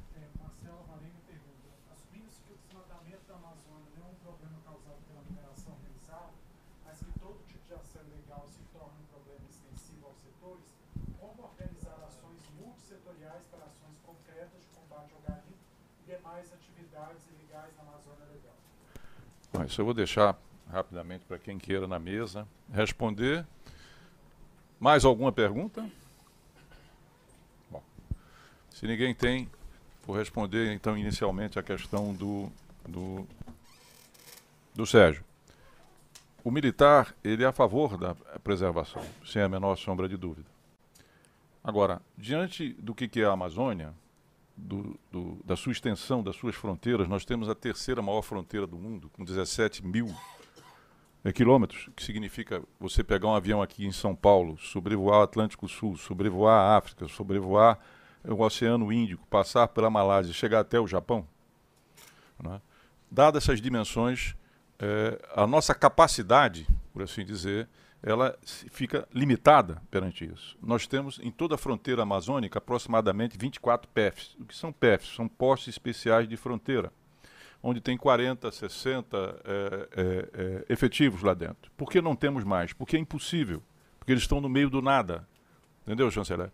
Colocar 500 homens, mil homens, como algumas pessoas pensam, 100 mil, isso é absolutamente impossível, considerando as dificuldades extremas logísticas que existem lá. Agora, o que é que nos falta? Nos falta coordenação. Coordenação interna, em termos de forças, né, que envolvem comando e controle, envolvem, sobretudo, inteligência e tecnologia, falo no fim sobre isso, e também externas. Onde é que está o Pacto Amazônico, chanceler? Que nós construímos, que é uma grande vitória da nossa diplomacia, absolutamente paralisado. Nós temos que ter exatamente uma autoridade sul-americana ou algo similar. A nossa diplomacia um tanto ou quanto refratária a esse termo, mas a verdade é que nós precisamos ter uma coordenação, porque a Amazônia ela se espraia por nove países em termos de área contínua, é a quinta ou sexta maior área do mundo. Então, evidentemente que o que é está acontecendo? Com esse crescimento que nós estamos vendo do garimpo e esse envolvimento do garimpo com o crime organizado, a Amazônia está explodindo de violência. O anuário do Fórum eh, Nacional de Segurança demonstra claramente isso.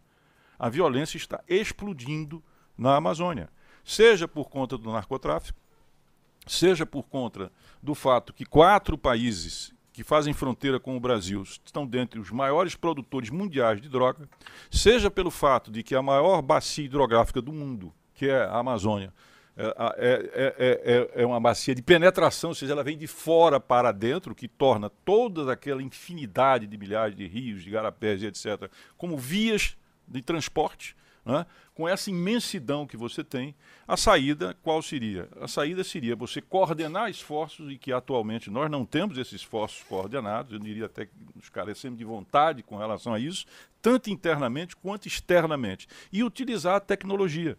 Porque o, o Exército desenvolveu um projeto chamado CIVAN, perdão, o CISFRON, que é o Sistema Integrado de Monitoramento de Fronteira que é sobretudo para uso de tecnologia de drones, de radares, etc, etc. Até hoje, pelo menos quando eu saí da defesa, tínhamos feito 600 quilômetros de 17 mil que nós precisamos fazer.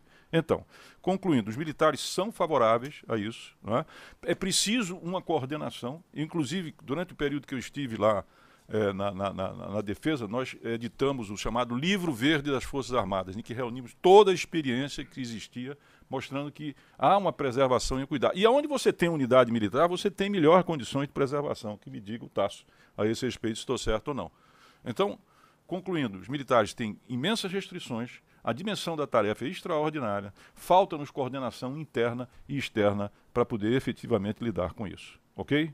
Respondido? Bom, quem quer responder a, a, a, a, a questão que foi colocada. Queria, Sérgio, por favor. Julga, só me permita um, um complemento. Uhum. Vou, vou é, entrar numa seara que você entende muito mais do que eu, mas eu acho que a, a, o debate sobre a Amazônia, Sérgio, ele precisa ganhar uma atualização de doutrina em todos os setores da vida nacional.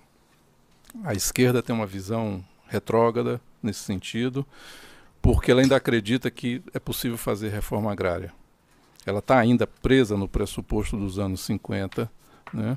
e de certo modo, se isso não for atualizado, o que nós vamos ver de novo agora no novo governo é talvez uma concorrência né, do que eu vou fazer uma reforma agrária à moda do que está sendo feito agora, que é uma distribuição é, de títulos, mas o país viveu nos últimos anos né, o pressuposto de que você ainda tem, né, ainda que com uma atualização, o lema dos anos 70, uma terra sem homens para homens sem terra. Era o, logo, o slogan da ditadura. Então acho que a primeira coisa é assim, a esquerda precisa abandonar esse pressuposto. A reforma agrária hoje na Amazônia é preservar a floresta, fundamentalmente. né, e não mais fazer aquilo que se faz, né, onde os assentamentos passaram a ser também um concorrente forte do desmatamento com o agro. A segunda coisa é que acho que também no caso do, da, da, da doutrina militar, exatamente por essas carências que você indicou, sempre teve o pressuposto de que você precisava das cercas vivas. O que, que eram as cercas vivas? Eram os homens que a ocupassem. Nesse sentido, havia pelo menos uma visão que eu chamaria benéfica, né? de que a ocupação pelo garimpo faria este papel. E hoje está se mostrando exatamente o contrário. Então, essa atualização da doutrina, nesse sentido de que nós não temos mais os clusters, né? porque os índios sempre foram vistos como um problema. O que, que a gente enfrentou no governo Fernando Henrique? Eu era um simples assessor do ministro Gregório ali no Ministério da Justiça, quando o presidente Fernando Henrique tomou a peito a decisão de fazer a ratificação da Convenção 69 com várias pequenas dificuldades com o setor militar. Né? Exatamente porque se entendia que aquilo daria, nesta visão que é muito forte ainda no setor, espaço né, para essa clustização, não sei se seria essa a palavra, né, e os, os, espaços ocupados por, pelos índios pudessem, à luz da Convenção 69, se independizar. O que é uma visão que corresponde, nunca correspondeu, pelo contrário. Né, é, chanceler aqui, Celso Laffer me corrija, na única contenda que a gente teve de verdade do ponto de vista é, de fronteira, que foi com a Inglaterra por conta da Guiana Inglesa, o argumento usado pelo árbitro, que era um italiano, foi exatamente dizer o seguinte: os índios querem ficar do lado brasileiro. Ou seja, nós levamos o que levamos exatamente por isso. Então os índios se perfilaram do lado do Brasil, mas a doutrina militar ainda tem muito forte entranhada esta visão né, de que você tem na questão da Amazônia uma ameaça de soberania. E a maneira como se reforça esses contingentes militares seria exatamente com essas cercas vivas. As cercas vivas hoje viraram motosserras vivas. Eu acho que é isso que, que a doutrina precisa atualizar. Então acho que esse é o paradigma. Todo mundo precisa atualizar seu manual. Muito bem. Tu acha que ele é, não, eu assim, assim é, sobre essa questão, é, enfim, é, da segunda pergunta, né? A, a, a, primeira, a primeira questão óbvia é a seguinte: é, o fenômeno do desmatamento, e vale para o garimpo também, ele é, ele é um fenômeno de ilegalidade. Então a gente, a gente fez nos últimos três anos, a gente avaliou um por um todos os desmatamentos que aconteceram no Brasil, um por um, foram 600 mil é, indícios de desmatamento que a gente consolidou em 160 mil. Cada um deles foi avaliado e, e, a gente encontrou indícios de legalidade, pelo menos uma evidência de legalidade em 98,6% dos, dos desmatamentos. Né? Esse, é o, esse, é o, esse é o número. Né? É, e, é, e o garimpo é muito parecido. É certamente muito mais de 90%. É, é, tá, é, tem é, é, também elementos de legalidade. Então, atividades ilegais, elas em geral, quando você quer combater a atividade ilegal, tem três elementos você tem que fazer. Você tem que, é, você tem que mexer com risco. Porque você não consegue. Da mesma forma que você não consegue né, parar alguém que está né, que tá cruzando o farol vermelho, botando um guarda em cada, né, em cada farol e. Para aí, não, não passa, né, não, não, funciona assim. Da mesma forma, não funciona. Então você tem que, tem que mexer com a percepção de risco. Esse é basicamente o negócio. Então, você tem que aumentar o risco, a percepção de risco de ser detectado. Se você fizer uma legalidade, você vai ser pego, vai ser detectado. Dois, se você for detectado, será responsabilizado. E três, se você for responsabilizado, isso se converterá numa penalidade. É, seja uma penalidade multa, etc., seja uma penalidade como embargo das suas áreas, seja uma penalidade como acesso a mercados e tal. Essa é a lógica de como você combate o desmatamento. Todas as vezes que a gente conseguiu reverter o desmatamento, não é porque a gente tinha né, guarda em todo lugar, é porque a percepção que se tinha, se eu for ali, vão vir atrás de mim. Então, quando eu digo, por exemplo, que é, é se quiser resolver a questão do garimpo em terra indígena, é simples. É, desocupa, são 11 terras indígenas. É, foca nessas terras indígenas, desocupa as terras indígenas. Se você fizer nessa zona, acabou o problema. A, a, a, última vez que aconteceu um problema assim foi lá nos anos, no final dos anos 80, começo dos anos 90, que foi a primeira invasão dos Yanomami, que era uma tragédia. Foi, a ação foi, vai lá desocupa tudo. Desocupou, parou. Eles, eles ficaram 25 anos sem ter ocupação de garimpo significativa e, e criou agora de novo, né? Por quê? Porque não tem uma, uma. A percepção que se tem aqui, não, pode fazer. Pode fazer porque uma hora vai ser regularizado, vai ser, vai ser essa percepção que a gente tem hoje. Bom, por último, eu queria dizer assim: tem umas coisas. Tem várias coisas que a gente pode fazer que são muito práticas. Eu vou dar um exemplo de uma coisa assim, é, só para dar um exemplo, para não ficar muito etéreo, que é a gente pode, por exemplo, fazer todo o processo de é, rastreamento das máquinas. Né? E aí, hoje, tem dispositivos, você pode desligar uma máquina. Se uma máquina entrar num lugar que não deveria entrar, você pode desligar ela. Simples assim. Desliga a máquina. Né? Então, como é que a gente tem que fazer isso? A gente tem que responsabilizar os fabricantes. Tem que tornar parte da regulação que eles tenham que ter os dispositivos. É uma coisa baratíssima de fazer. Pode, isso é uma coisa que o setor podia fazer. Você pega todos os fabricantes de máquinas e equipamentos. É assim, você vai botar um chip lá, esse chip para a máquina. Se o, se o chip for quebrado, a máquina para. Se, se, a máquina entrar num lugar que não deveria, a máquina para. Quer outro negócio? Internet. Agora vai ter internet por satélite, certo? Todo mundo levando internet por satélite. Você viu uma reportagem fantástica? Aparece lá a internet por satélite. A internet é um puta instrumento, tanto para proteger quanto para você atacar, né? né? Nessas áreas. Então, os provedores de desses, desses sistemas, eles podem simplesmente parar a internet na hora que eles quiserem. Porque eles, toda a internet por satélite ele tem a localização precisa. Entrar no lugar onde não deveria estar, corta. Corta o sinal. E isso é uma coisa que a gente pode fazer tanto do ponto de vista de regulação, quanto a gente pode fazer por prática mesmo do, do, do setor. Então, estou dando só dois exemplos de coisas práticas que envolvem aquilo que a gente faz no dia a dia, que podem ser aplicadas em situações como essa, com a tecnologia existente hoje, de uma forma relativamente simples. Pois não?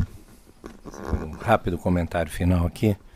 O Sérgio, no início, buscou a Hannah Arendt, mencionando aqui ó, o ministro Celso Laffer, uma referência, minha formação também em filosofia. Eu, antes de estar na Vale, eu estive na Fundação Roberto Marinho muitos anos e fui um dos responsáveis pela implementação do Museu da Manhã. E ali o Museu da Manhã é uma reflexão sobre o nosso estar no mundo. E eu associo essa perspectiva, um pouco esse debate, e também me alinhando um pouco com a nossa colega cientista política falou, eu acho que a gente precisa conseguir ter a capacidade de não falar apenas para nós mesmos, de alguma maneira, e sim de engajarmos a sociedade como um todo, tirar um pouco esse tom de fla-flu, né, que alguns temas adquirem de tempos em tempos na política nacional, e entender que a Amazônia não é uma questão de partidos políticos, de governos, de empresas, de indivíduos, é uma questão civilizatória, mais ampla, e que exige o engajamento de todo e qualquer um, em qualquer posição onde esteja. Hoje estou num lugar, amanhã estarei em outro. Mas a Amazônia está aí. Então eu acho que alargar esse debate para uma compreensão de uma dimensão civilizatória, enquanto é possível, e engajando uma vertente cada vez maior para o tema, e, e aí a ciência, os dados né, que o Tasso traz, a capacidade de articulação da sociedade civil brasileira, através de organizações como a do Sérgio tantas outras, e juntar esforços, gente, e juntar esforços para a gente poder, de fato, tratar a Amazônia na dimensão e na importância que ela tem em relação ao mundo e ao Brasil. Então, eu acho que essa é a minha visão enquanto indivíduo, mais do que tudo, em relação à Amazônia. Era só esse comentário final. Você me permite um minuto? Não, acho que pegando aí a provocação do Hugo, tem um, um dado que a, a, nós nos preocupa muito no Escolhas e a gente está é, produzindo agora, inclusive, estudos sobre isso, é a gente precisa lidar com o problema da pobreza na Amazônia. Exato. Porque tudo isso aqui tem a ver, fundamentalmente, Sérgio, com uma dimensão né, é, da pobreza. E a gente não tem né, é, um pensamento organizado, nem propostas organizadas para aquilo que a gente chama no escolha dos pobres que não têm categoria sociológica. O pobre, né? Ele não é o pobre que não é indígena, o pobre que não é seringueiro, que não está na população tradicional, a gente não tem, né? A sociedade civil no Brasil fez um ótimo trabalho, um excelente trabalho em relação a, essa, a essas populações mas aquilo que a gente chamaria né, o looping, ou que constitui né, o volume de gente que pressiona todo dia as terras indígenas, as unidades de conservação e os espaços ambientais na Amazônia, para essa, essa segmentação da população a gente não sabe o que fazer. E aí eu conversando com o Raul, logo depois da audiência com o presidente do Banco Central, o Raul falava isso, eu tinha uma, você notou uma resistência minha em lidar. Eu estava errado. Eu estava errado porque se a gente não fizer, é um, é um conjunto de soluções que passa pelo tecnológico, passa pelo desmonte dessa base legislativa, passa pela revisão das doutrinas da esquerda em relação à reforma agrária, dos militares em relação às cercas vivas, mas também fundamentalmente aquilo que se vai fazer com a pobreza. Porque se a gente não roteirizar soluções para isso, a gente não vai retirar esta base que empresta o que, aquilo que a gente chama lá no Escolha de uma licença social. Né? Porque existe essa justificativa que é muito forte e que inclusive per, permeia a própria frase é, dos militares em relação muitas vezes quando né, estão ali é, subsidiando as operações, mas me custa muito tirar aquilo que ele entende que é a base de sobrevivência de quem não tem outra condição econômica. Então, acho que a gente precisa fazer isso. E talvez para me encerrar e não te pedir mais a, a palavra, eu acho que o dilema que está na Amazônia é aquilo que é o dilema do Drummond. Drummond é o, poema da, é o poeta da mineração. Né? É quem mais lidou com esse tema, porque o Morro do Pico do Cauê está né, tá lá é, naquela famosa poesia dele sobre o Itabirano. E ele tem uma hora que ele diz numa outra poesia, Minas não há mais. E a gente tem que agir antes que uma Amazônia não haja mais, um Brasil não haja mais. Esse é o nosso drama aqui, Raul. Obrigado. Bom, nós estamos encerrando esse primeiro painel e eu queria pegar carona numa coisa que o Tasso falou. Tasso, colocar para fora, dentro das terras indígenas, é fundamental. Mas, juntando com a fala do Sérgio, nós precisamos ter um projeto nacional de desenvolvimento sustentável para a Amazônia. O Brasil não sabe o que fazer com a Amazônia, pelo menos até aqui. Ou seja, se nós continuarmos com a escala de pobreza que nós temos, se nós continuarmos com a escala de violência que nós temos lá dentro, não tem comando e controle, não tem polícia, não tem exército, não tem repressão que dê conta daquilo. Nós temos uma situação em que nós temos 28 milhões de pessoas morando naquele imenso território, sendo que 70% estão na cidade, o restante 7, 8 milhões está fora.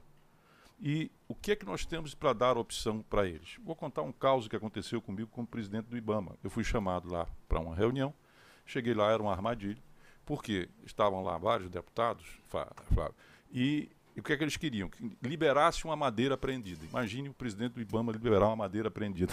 E, evidentemente, isso, Pois é. Não é o nosso caso, tá certo? E aí o que, é que acontece? A reunião terminou extremamente azeda. A certa altura levantou-se um prefeito, tá bom, senhor presidente, o senhor não vai liberar a madeira, não. Mas o meu povo não vai morrer de fome. Vai tudo para o narcotráfico. Assim.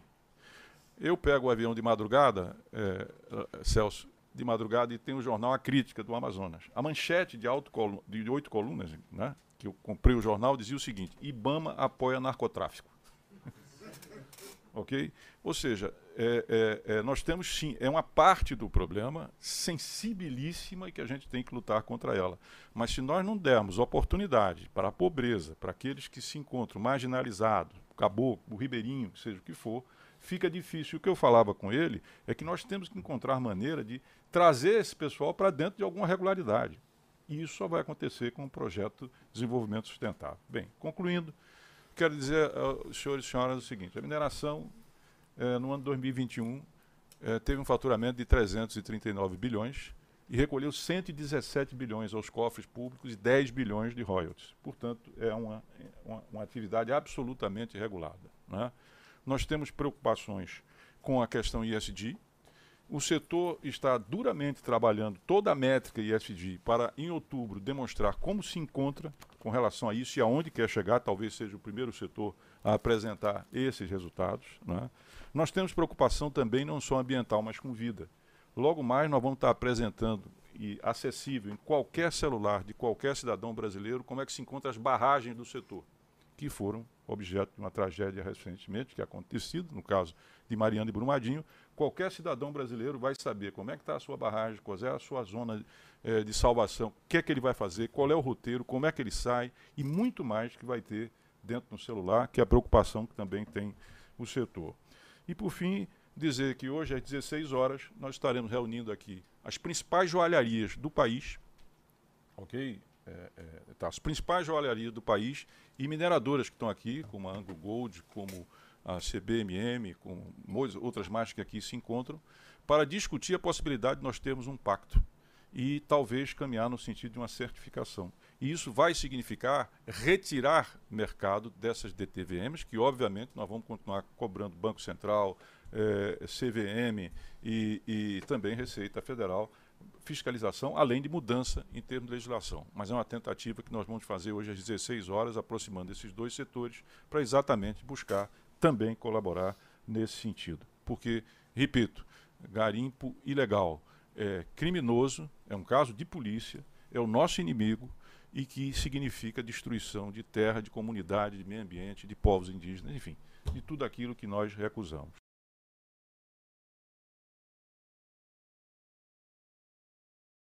Bom dia a todos.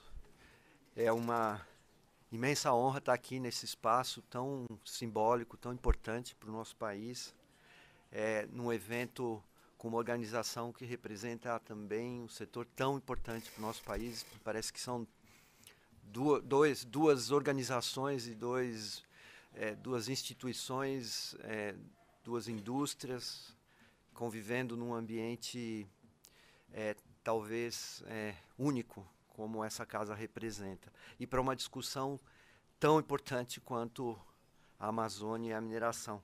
É uma honra muito grande estar aqui com o governador Helder, o Ronaldo, a Lília, acho que a Lília já está no ar, e, e o Otávio da Alcoa. É, eu vou ser muito breve na introdução mas basicamente é, lembrar que a concertação pela Amazônia é, uma, é um movimento que foi criado há dois anos, que hoje conta com mais de 400 lideranças, empresas, uma, um movimento que tem como único, é, única condição para participação o interesse pela Amazônia.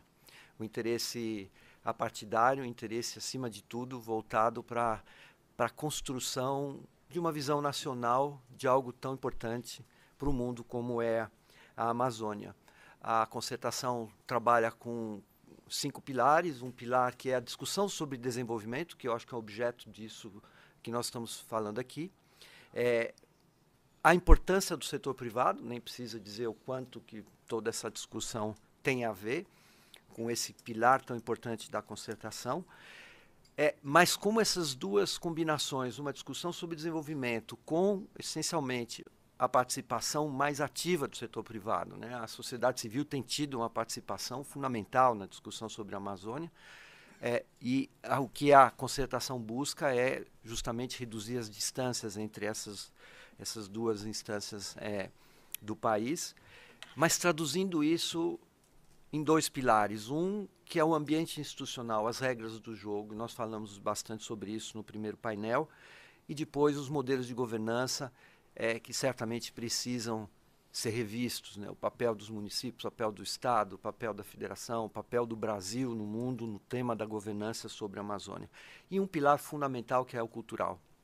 É, eu acho que toda essa discussão sobre as comunidades, ela não tem como existir sem o componente cultural com uma incidência tão grande quanto esses anteriores que eu mencionei. É, nós estamos tratando é, da importância da, da liderança das comunidades nesse debate. E eu não posso deixar de citar uma frase de uma das principais lideranças indígenas atual, a jovem é, Chai, que diz: Nada por nós sem nós. E, obviamente, seria muito importante a gente ter aqui um representante também das comunidades indígenas e dos povos é, originais e das, das, demais comunidades que participam desse debate. Então, a, a, me parece que a, a, continuidade das conversas sobre tudo o que nós estamos falando aqui é, não tem como acontecer sem a efetiva participação dos representantes dessas comunidades. Né? É, Desmatamento, já ouvimos, está totalmente associado à pobreza. É, e a agenda da inclusão é absolutamente central nesse debate. Dizer, falar de desenvolvimento, falar de desmatamento sem a conexão é, essencialmente com as pessoas e com a pobreza não faz muito sentido. É, o crime, a violência, parece que se transformou no nome do jogo desse território. É, e esse nome do jogo se traduz muitas vezes no que a gente chama de falsa legalidade, né? Esses produtos eles vão se transformando e chegam ao mercado com essa cara de legalidade, que é um problema, eu diria até mais grave do que se eles não chegassem dessa maneira ao mercado. A falsa legalidade me parece ser um dos pontos mais críticos de toda essa discussão das Amazônias. Né? Esse é um outro conceito que a gente tem trabalhado muito. Não dá para a gente falar de uma Amazônia. É, na concertação a gente trabalha com pelo menos esse conceito né, da Amazônia conservada, que convive com a Amazônia antropizada, que convive com a Amazônia das cidades. A gente às vezes é, deixa um pouco de lado o tema das Amazônias das cidades, mas também é, é, se, se, está o tempo inteiro é, se desafiando na Amazônia em transição, na Amazônia que infelizmente está em transição é, com é, o desmatamento, essa palavra transição não é positiva nesse aspecto, mas é uma Amazônia que está sob pressão e talvez sobre ela que a gente tenha que é, colocar um pouco mais, um pouco mais de luz. É, certamente tudo isso é, tem a ver com a economia da conservação. É, grande parte do que nós já falamos na primeira sessão tem a ver com isso, a relação da produção com a conservação e a mineração tem um papel absolutamente central e é, todos esses elementos se traduzem na nova geopolítica climática. No Brasil, é tido como uma grande potência nesse debate no mundo todo, respeitadíssimo, tem o seu assento ali reservado, é, com de certa forma uma expectativa de que ele seja retomado. O Brasil tem um protagonismo é, indiscutível nessa, nessa discussão, e tudo isso que a gente está falando tem um rebatimento na geopolítica global, indiscutível, geopolítica do clima, e a Amazônia é central nisso. Lembrando que a geopolítica do clima está cada vez mais próxima da emergente geopolítica da, da biodiversidade, que é um outro assunto é, bastante importante. Finalmente, tudo isso acaba é, tocando o tema da soberania. É, eu diria que nós estamos, de certa maneira, perdendo a soberania da Amazônia para o crime. É, uma das grandes, é um dos grandes desafios que nós temos como país. E eu não poderia deixar de lembrar a importância da educação nesse processo como um todo. A gente, de certa forma, é de uma geração que ouvia dizer que educação é ouro, e a gente tem ouvido de que é melhor trocar o ouro simbólico da educação pelo ouro é, das balsas de garimpo. As crianças estão sendo é, cooptadas para deixar suas escolas e migrarem para as balsas de garimpo atrás de outro ouro, esse ouro é, que a gente tem, é, infelizmente, tendo que, que, que, que, enfrentar. E ao lado do tema da educação, e a visão que a gente tem tido é uma visão de uma estratégia sistêmica integrada da Amazônia, que é o tema da saúde. É impressionante a queda dos índices de vacinação de poliomielite, sarampo e várias outras enfermidades. Nós estamos muito próximos da retomada é, dessas enfermidades que eram praticamente já controladas na região, é, por conta de um processo de deterioração completa da agenda é, geral de, de, de envolvimento, de bem-estar social na região. Então, com isso, eu queria passar a palavra é, para o governador, é certamente um dos estados mais relevantes do planeta nessa discussão. Bom dia, bom dia Roberto. Uh, cumprimentar a Fundação Fernando Henrique Cardoso, dizer que é uma satisfação uh, poder estar participando uh, deste momento com tamanha relevância de plateia e de conteúdo produzido neste espaço. Uh, essa questão aqui de, de levar a mensagem uh, ao presidente Fernando Henrique, que ele possa se restabelecer uh, o quanto antes. Uh, agradecer o convite, a oportunidade de dividir esta mesa com Ronaldo, trazendo as informações e, e, a mensagem da Agência Nacional de Mineração, da mesma forma a Lília, que a partir de Brasília traz o olhar do Ministério de Minas e Energia, e o Otávio, uh, que contribui com o olhar do, do privado, de quem atua uh, na Amazônia, particularmente no município de Juruti, no estado do Pará, com a operação da Alcoa uh, de Bauxita. Tentando ser o mais objetivo possível, eu queria, prometendo ser muito rápido na introdução, mostrando a grandeza da mineração para o estado do Pará. Acho que este é um ponto fundamental que nós precisamos sempre reforçar a relevância da mineração, uh, colocando de que o nosso desafio não é mudar a vocação do nosso estado, mas sim encontrar soluções que equilibrem a vocação uh, da exploração uh, minerária, das relações sociais, das relações ambientais e com isto uh, garantir aquilo que todos nós buscamos e é fruto não apenas deste debate, mas de tantos outros, o desenvolvimento socialmente sustentável para a nossa região e para o nosso país. Se for possível me socorrerem para a apresentação, creio que esteja, esteja disponível para colocar no. Quem é que pode me ajudar a. Pronto. Vamos lá. Eu preparei uma rápida apresentação que mostra os números da mineração no estado do Pará, uh, além uh, da, de quais atividades têm ganhado protagonismo. Vamos lá. Como é que eu faço, parceiro? Para onde eu aponto? Agora. Vamos lá. Bem, está um pouquinho claro, eu acho, mas acho que está dando para. Bem, vamos lá, está dando para ver, né? Ok, mas aqui eu me, me posiciono. Primeiro, destacar que o estado do Pará alçou uh, o primeiro lugar na mineração do Brasil, representando 35% do total das exportações uh, do nosso país, uh, atingindo um montante de 27 bilhões de dólares em exportação uh, minerária, 180 milhões de toneladas, já cerca de 48% do total uh, do Brasil. Hoje, os principais mercados consumidores das exportações do Pará é a China, em segundo Canadá, terceiro Bélgica, quarto Alemanha. Os principais produtos, claro, o ferro, mas há um incremento importante na atividade do alumínio, ferro gusa, ferro níquel e uma redução importante nos últimos tempos da atividade do manganês.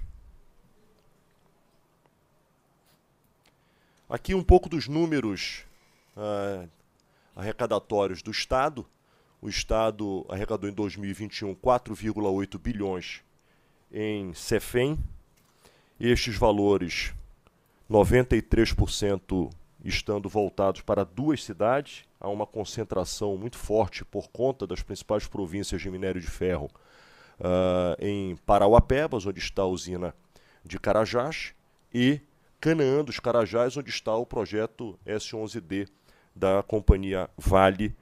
Uh, e isto demonstra um pouco da concentração uh, desta oportunidade. E isto é um dos desafios sociais do Estado, já que a partir deste volume uh, de recursos você vê uma relação abissal entre cidades que vivem em uma mesma região, aquelas que já estão experimentando da oportunidade da mineração e aquelas que ainda aguardam prospecções e oportunidades outras e, o, e, a discussão que nós temos feito e o novo marco regulatório da mineração, ela foi um processo importante de avanço, é que nós devemos sempre discutir alternativas que descentralizem a divisão destes recursos, sob pena de nós termos ilhas de riqueza, de excelências de primeiro mundo, com cinturões em volta de profundos desafios sociais. Isso já é possível enxergar por exemplo,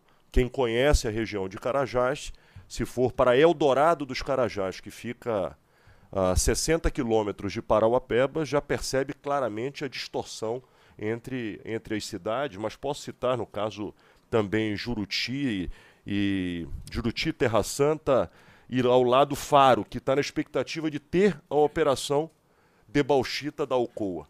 Quer dizer, você tem uma cidade paupérrima como Faro, e Juruti e Terra Santa ao lado, que já estão nesse processo de exploração minerária, uh, estas cidades já num avanço importante de desenvolvimento social e urbano. Prosseguindo, uh, nós temos um importante instrumento de fiscalização, que é a taxa uh, de controle, acompanhamento e fiscalização das atividades minerárias no Estado. A taxa correspondeu em 2021 a uma arrecadação para o governo estadual no valor de 567 milhões. Este foi o principal recurso que o Estado dispõe para as atividades de fiscalização uh, desta relação minerária. Inclusive, tivemos uma importante vitória há cerca de duas semanas atrás, quando o Supremo Tribunal Federal reconheceu a constitucionalidade desta cobrança o que empodera os estados no intuito de utilizar deste mecanismo como um ativo uh, na estratégia de executar ações vinculadas à mitigação, fiscalização e enfrentamento vinculados à mineração. Prosseguindo, estes certamente são dos números mais relevantes uh, da importância do emprego e da renda vinculados à atividade da mineração no estado do Pará. Hoje nós estamos falando de 25 mil empregos diretos ligados à atividade legal da mineração no nosso estado e 276 mil vinculados à cadeia uh, minerária. Além da qualidade do ticket uh, salarial, uh, portanto, é a quinta maior média salarial. isto precisa ser destacado principalmente para compreender a importância, a relevância da vocação mineração para um estado como o estado do Pará. O estado do Pará possui do, dois principais pilares econômicos consolidados: o pilar da mineração e o pilar da atividade do agro. Desafio: todas as duas têm relação direta com a floresta. Todas as duas têm relação direta com a, a atividade ambiental.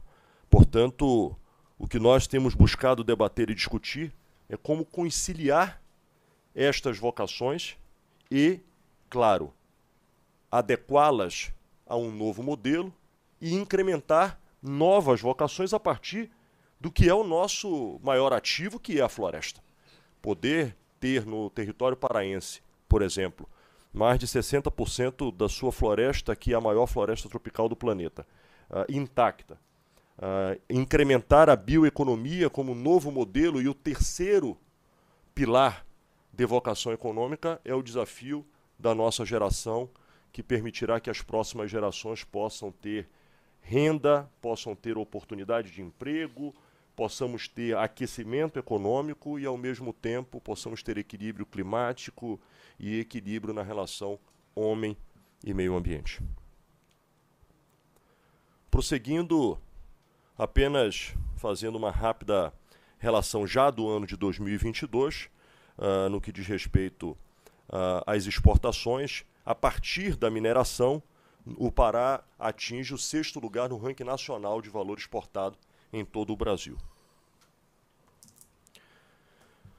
E aí uma relação de dependência da exportação do Estado à mineração.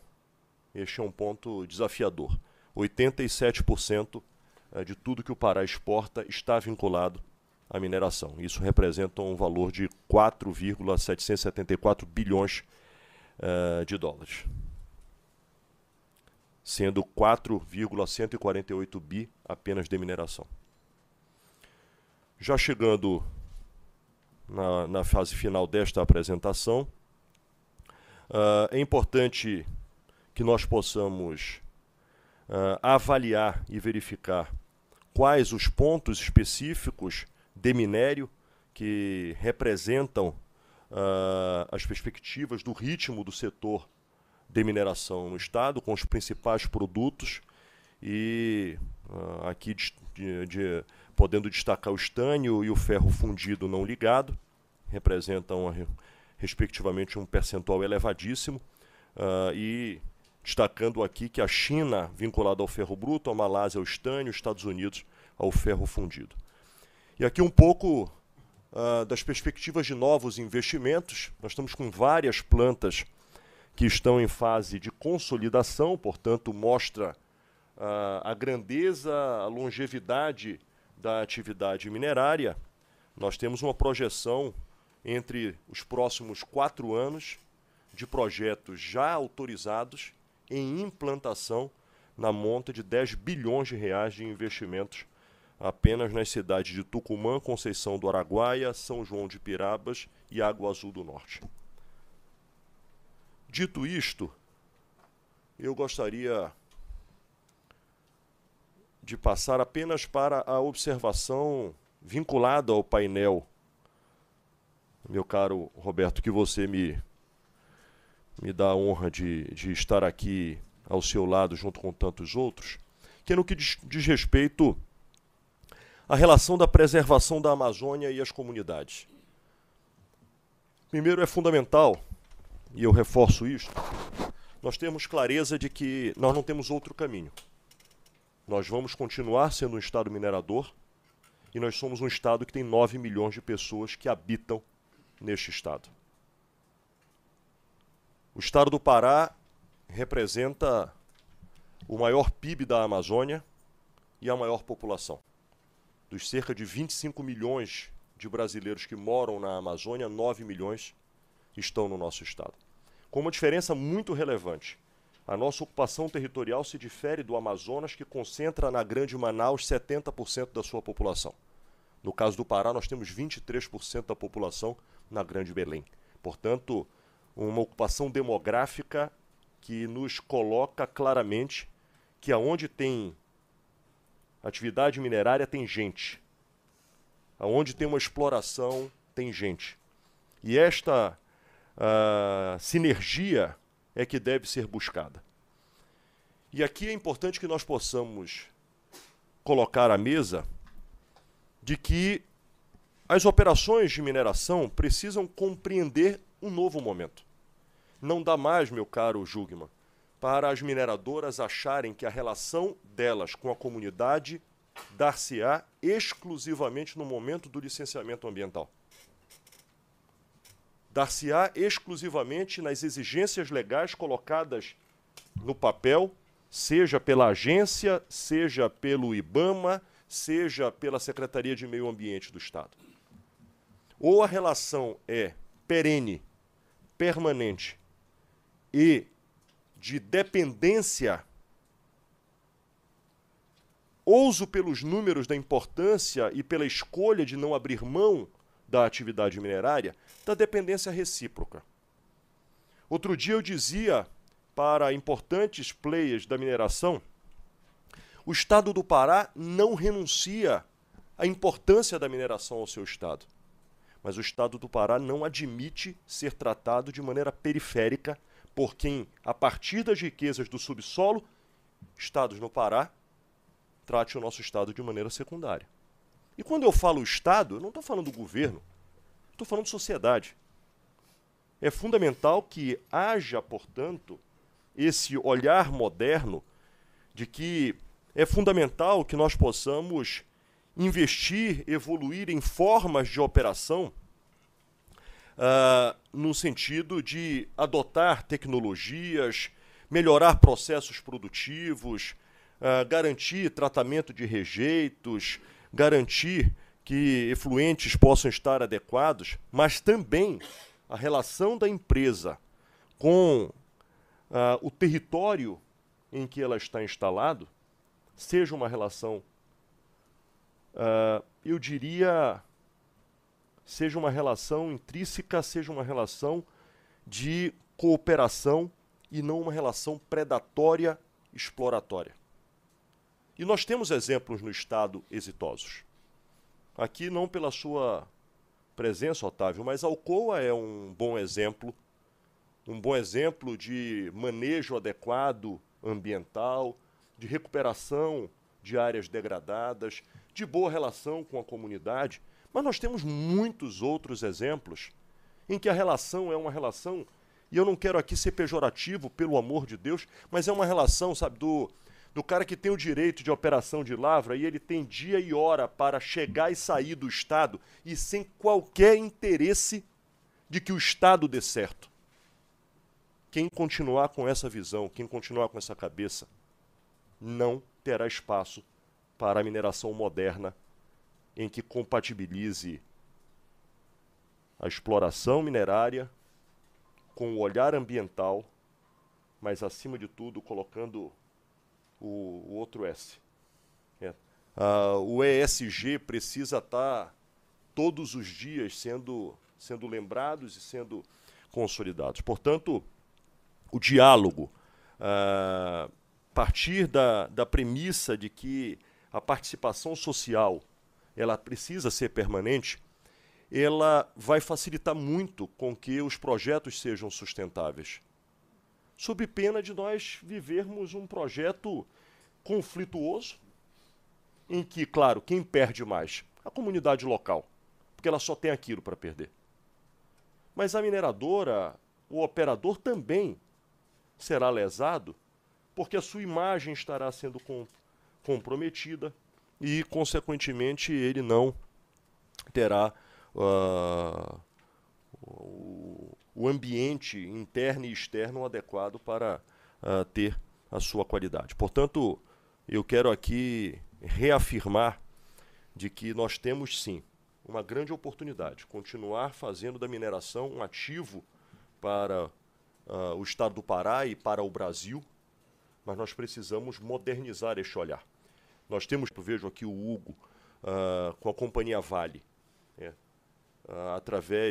através das usinas da paz.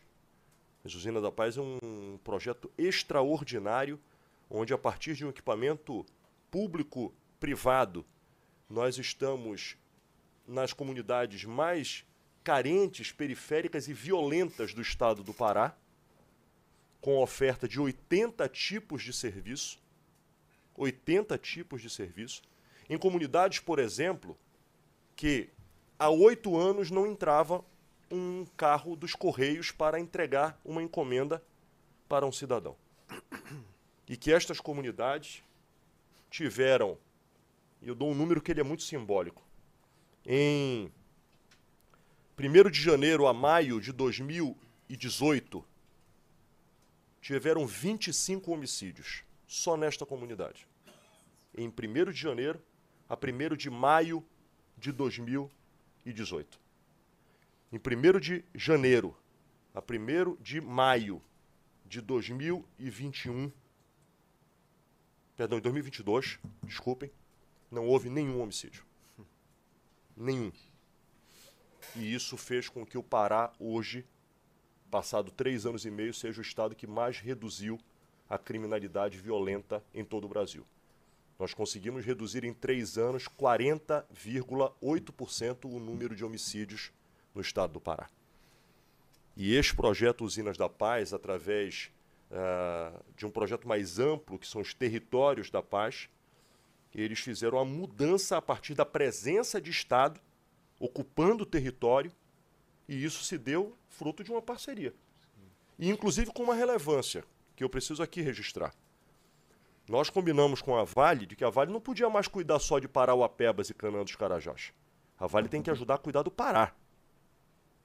Porque senão eu continuo é, nessa distância abissal entre o determinado município e etc. Não estou dando esse exemplo aqui porque a Alcoa já se comprometeu comigo, vai fazer uma usina da paz é, lá em Juruti, onde ela está localizada, mas a Alcoa já nos deu é, carretas que compõem o programa Territórios da Paz e que está permitindo que nós façamos atividades itinerantes em diversos municípios.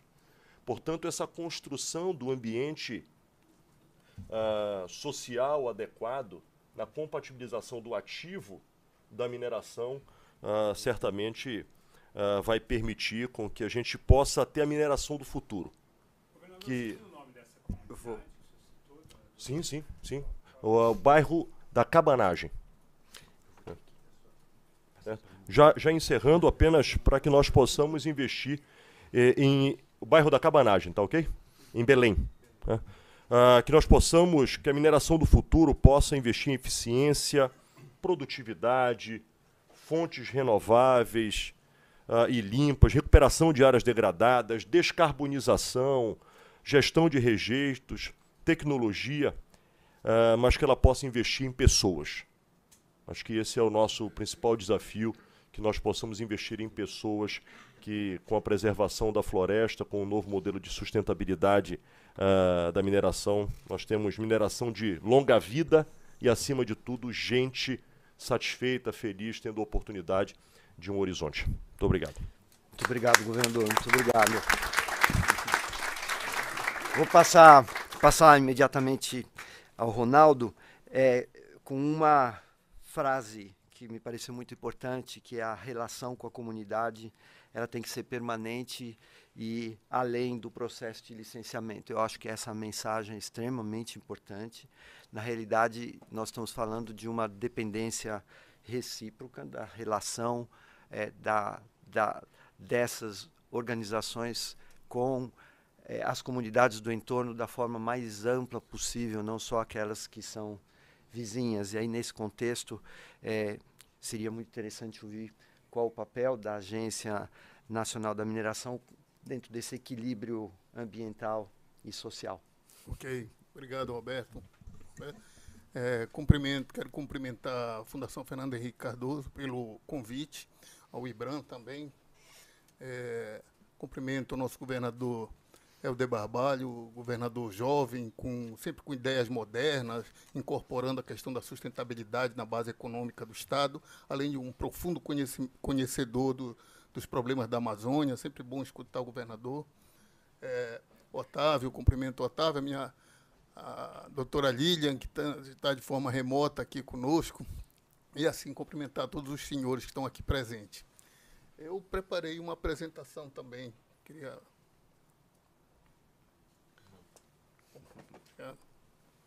Vou colocar na tela. Sim, vou colocar. É, eu aponto para onde? Para cá. Ok. Opa.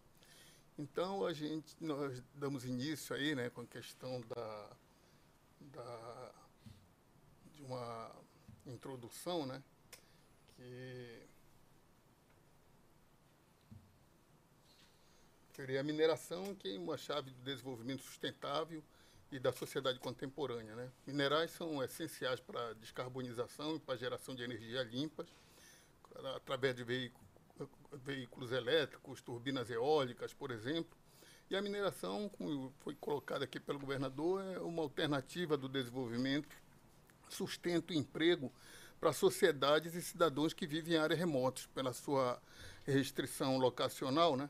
Principalmente em momentos econômicos desafiadores que coincidem com o aumento no preço de, de minerais, tais como ouro, cobre, manganês, ferro e, e outros. É, aqui nessa tela eu coloco. Peraí, não passei é um exemplo né, da rápida implantação de tecnologia de energia limpa como parte das transições energéticas, ela implica em um aumento significativo na demanda por minerais. Esse é um estudo internacional né, que compara a quantidade de minerais usados em carros convencionais e em carros elétricos, e entre geradores de energia eólica e geradores de gás natural é possível perceber aí o aumento no volume na variedade de metais necessários, tais como cobre, níquel e manganês, sem contar com os metais comuns, né, como ferro, alumínio. Mas o ponto principal é que o combate aos fenômenos climáticos está gerando um aumento e uma pressão na demanda pelos bens minerais, né, de aplicação direta nas tecnologias limpas. Isso sem contar a necessidade de metais com os fins menos nobres, né? tais como na fabricação de celulares, tablets, computadores, e a pressão sobre a comercialização do ouro, né? um ativo financeiro importante nos momentos de crise, e os materiais aplicados na construção civil, nas áreas de urbanização, além dos agrominerais voltados para a produção de alimentos. Então, nós vivemos um momento de contradição no qual parte né, da opinião é, pública tende a querer menos mineração, enquanto a busca por novos depósitos e a produção de minerais estratégicos é cada vez mais essencial e exigida. Sendo assim, a gente passa aqui para dar início em alguns. Isso aí a gente faz esse preâmbulo para mostrar a importância da mineração é, na base econômica, né?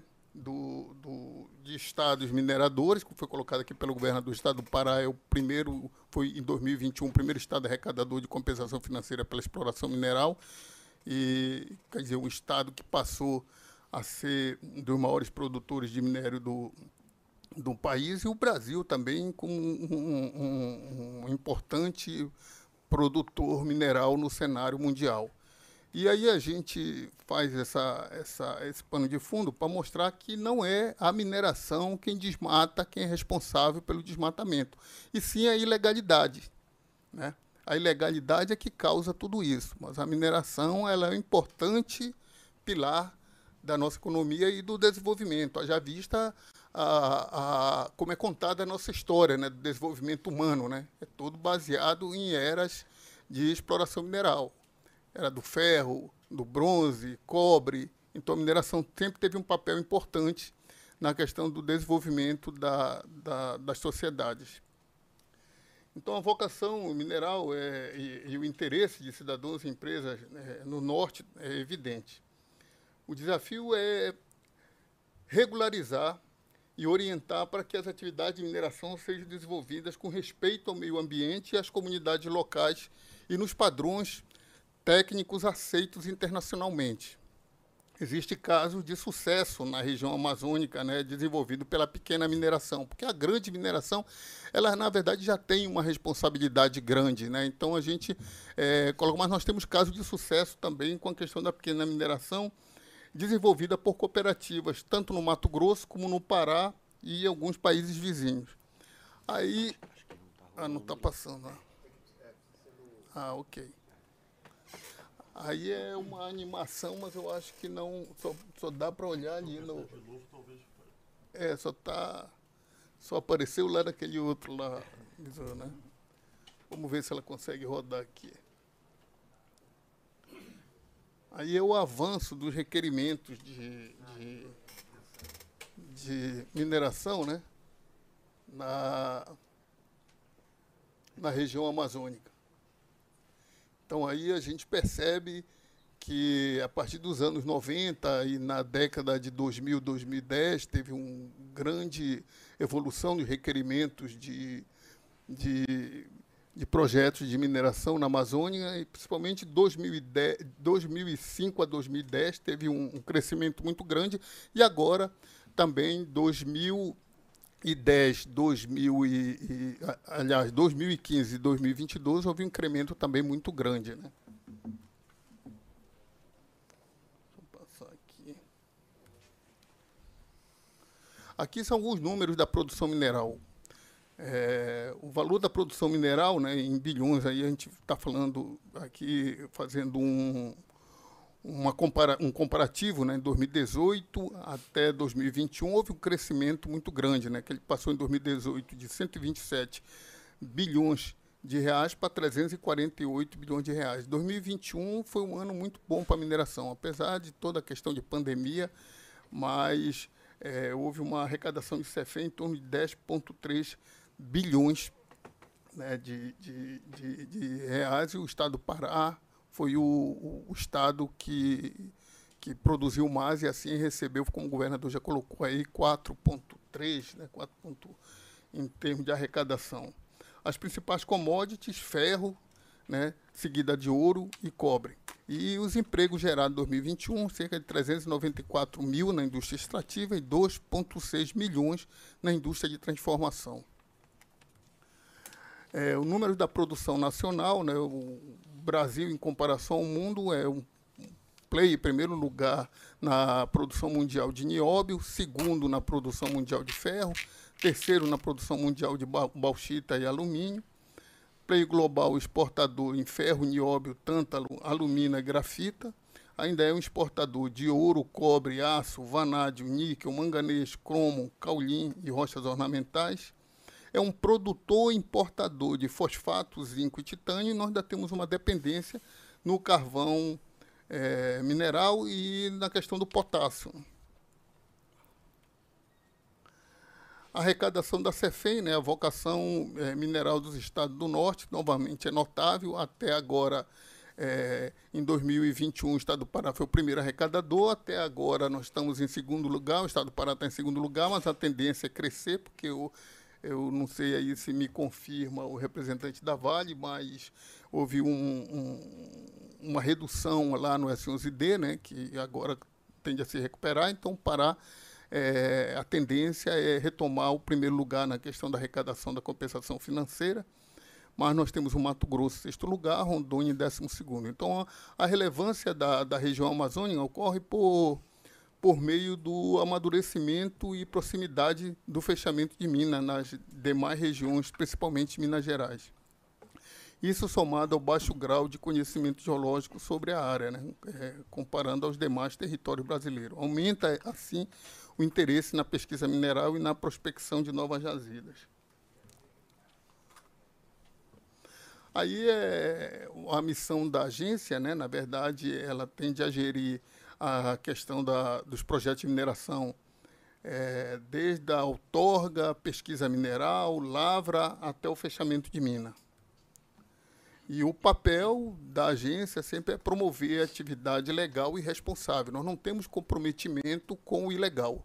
A Agência Nacional de Mineração não tem comprometimento com o irregular e com, com, com ilegal. Por isso, nós cada vez mais estamos trabalhando na nossa agenda regulatória para tentar trazer para a legalidade que aí sim você, tem, você passa a cobrar é, da atividade de mineração os, o que é necessário para que você tenha uma mineração cada vez mais sustentável. Então, nós estamos investindo na questão da desburocratização, na geração e fornecimento de dados, é, na questão da mediação de conflitos e na fiscalização é, inteligente e responsiva. A nossa agenda regulatória, nós temos um projeto para a agenda regulatória 2022-2023. Nós temos cinco é, propostas para o eixo temático transversal, um para o eixo da sustentabilidade, quatro para a questão da pesquisa, cinco para a produção, quatro para a água mineral e quatro para a questão da fiscalização e compensação financeira pela exploração mineral. Estamos trabalhando na questão da declaração de utilidade pública, é um anseio do setor, garantias financeiras ou seguro para cobrir riscos advindos da mineração e trabalhando forte com a questão da regulação da pequena mineração. Como já foi dito aqui, eu acho que no primeiro painel, nós temos um vácuo aí na questão da legislação mineral no Brasil a nossa legislação ela consegue enxergar a grande mineração e o garimpo. Então, por isso, muita da, da questão do, do, dos problemas que, que, que, nós temos hoje com relação à questão ambiental e na questão da ilegalidade é por conta desse vácuo. Então, nós vamos trabalhar forte na questão da, da, da regularização dessa pequena mineração, criando novos instrumentos é, de permissão de lavra para pequena mineração, que não seja tão burocrático e tão é, pesado como é feito para a grande mineração, que tem que fazer a pesquisa, depois da pesquisa, plano de aproveitamento econômico, depois relatório anual de lavra. O pequeno minerador muitas vezes não tem esse tempo, porque o, a mineração, como atividade de altíssimo risco, que é negócio hoje pode não ser negócio amanhã. Então, quer dizer, você precisa de uma agilidade maior no processo é, de formalização da, da pequena mineração. E a nossa realidade hoje, nós temos discutido no meio geológico, né? na verdade, são os pequenos depósitos minerais. Os grandes já foram descobertos, né? já foram pesquisados e já estão aí, já se materializaram em, proje em projetos.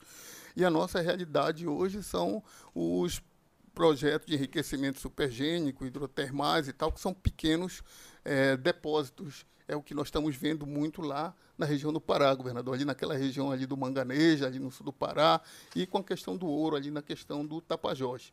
Então a gente precisa ter um olhar para essa pequena mineração, para que a gente tenha é, uma agilidade maior de trazer para a regularidade e assim cobrar uma maior sustentabilidade dessa atividade.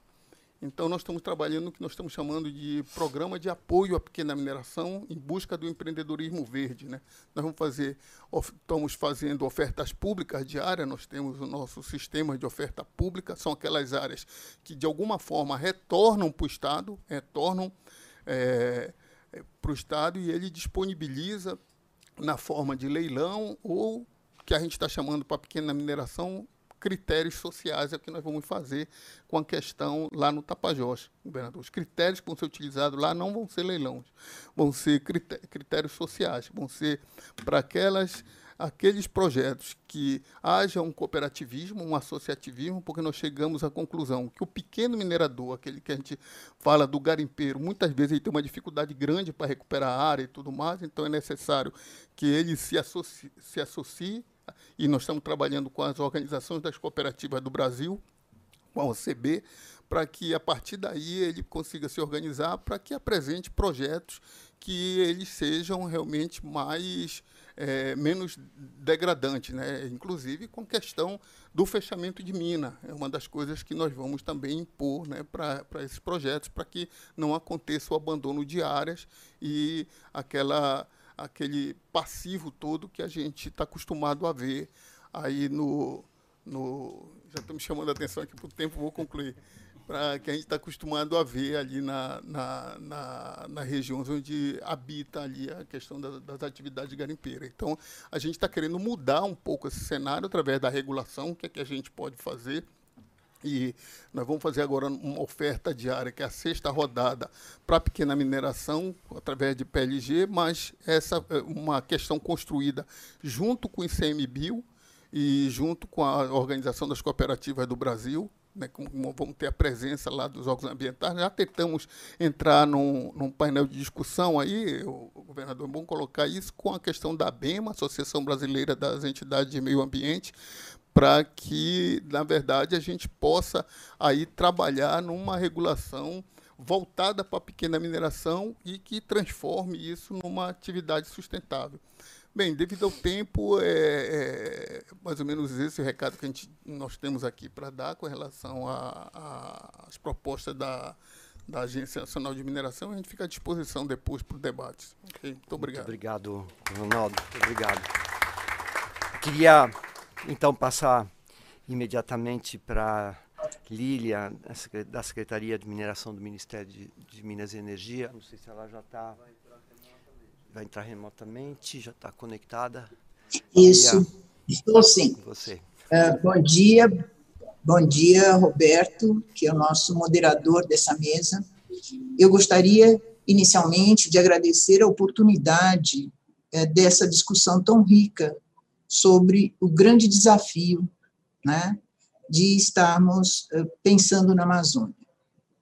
Agradecer ao IBRAM pela iniciativa, pelos atores que aqui trouxe, agradecer ao Instituto FHC, que nos abriga, na figura do presidente do Conselho Curador, Dr. Celso Lafre, do diretor-geral, Sérgio Fausto, porque são oportunidades, nessas oportunidades, oportunidades como essa, que trazem uma reflexão, uma reflexão até como cidadãos.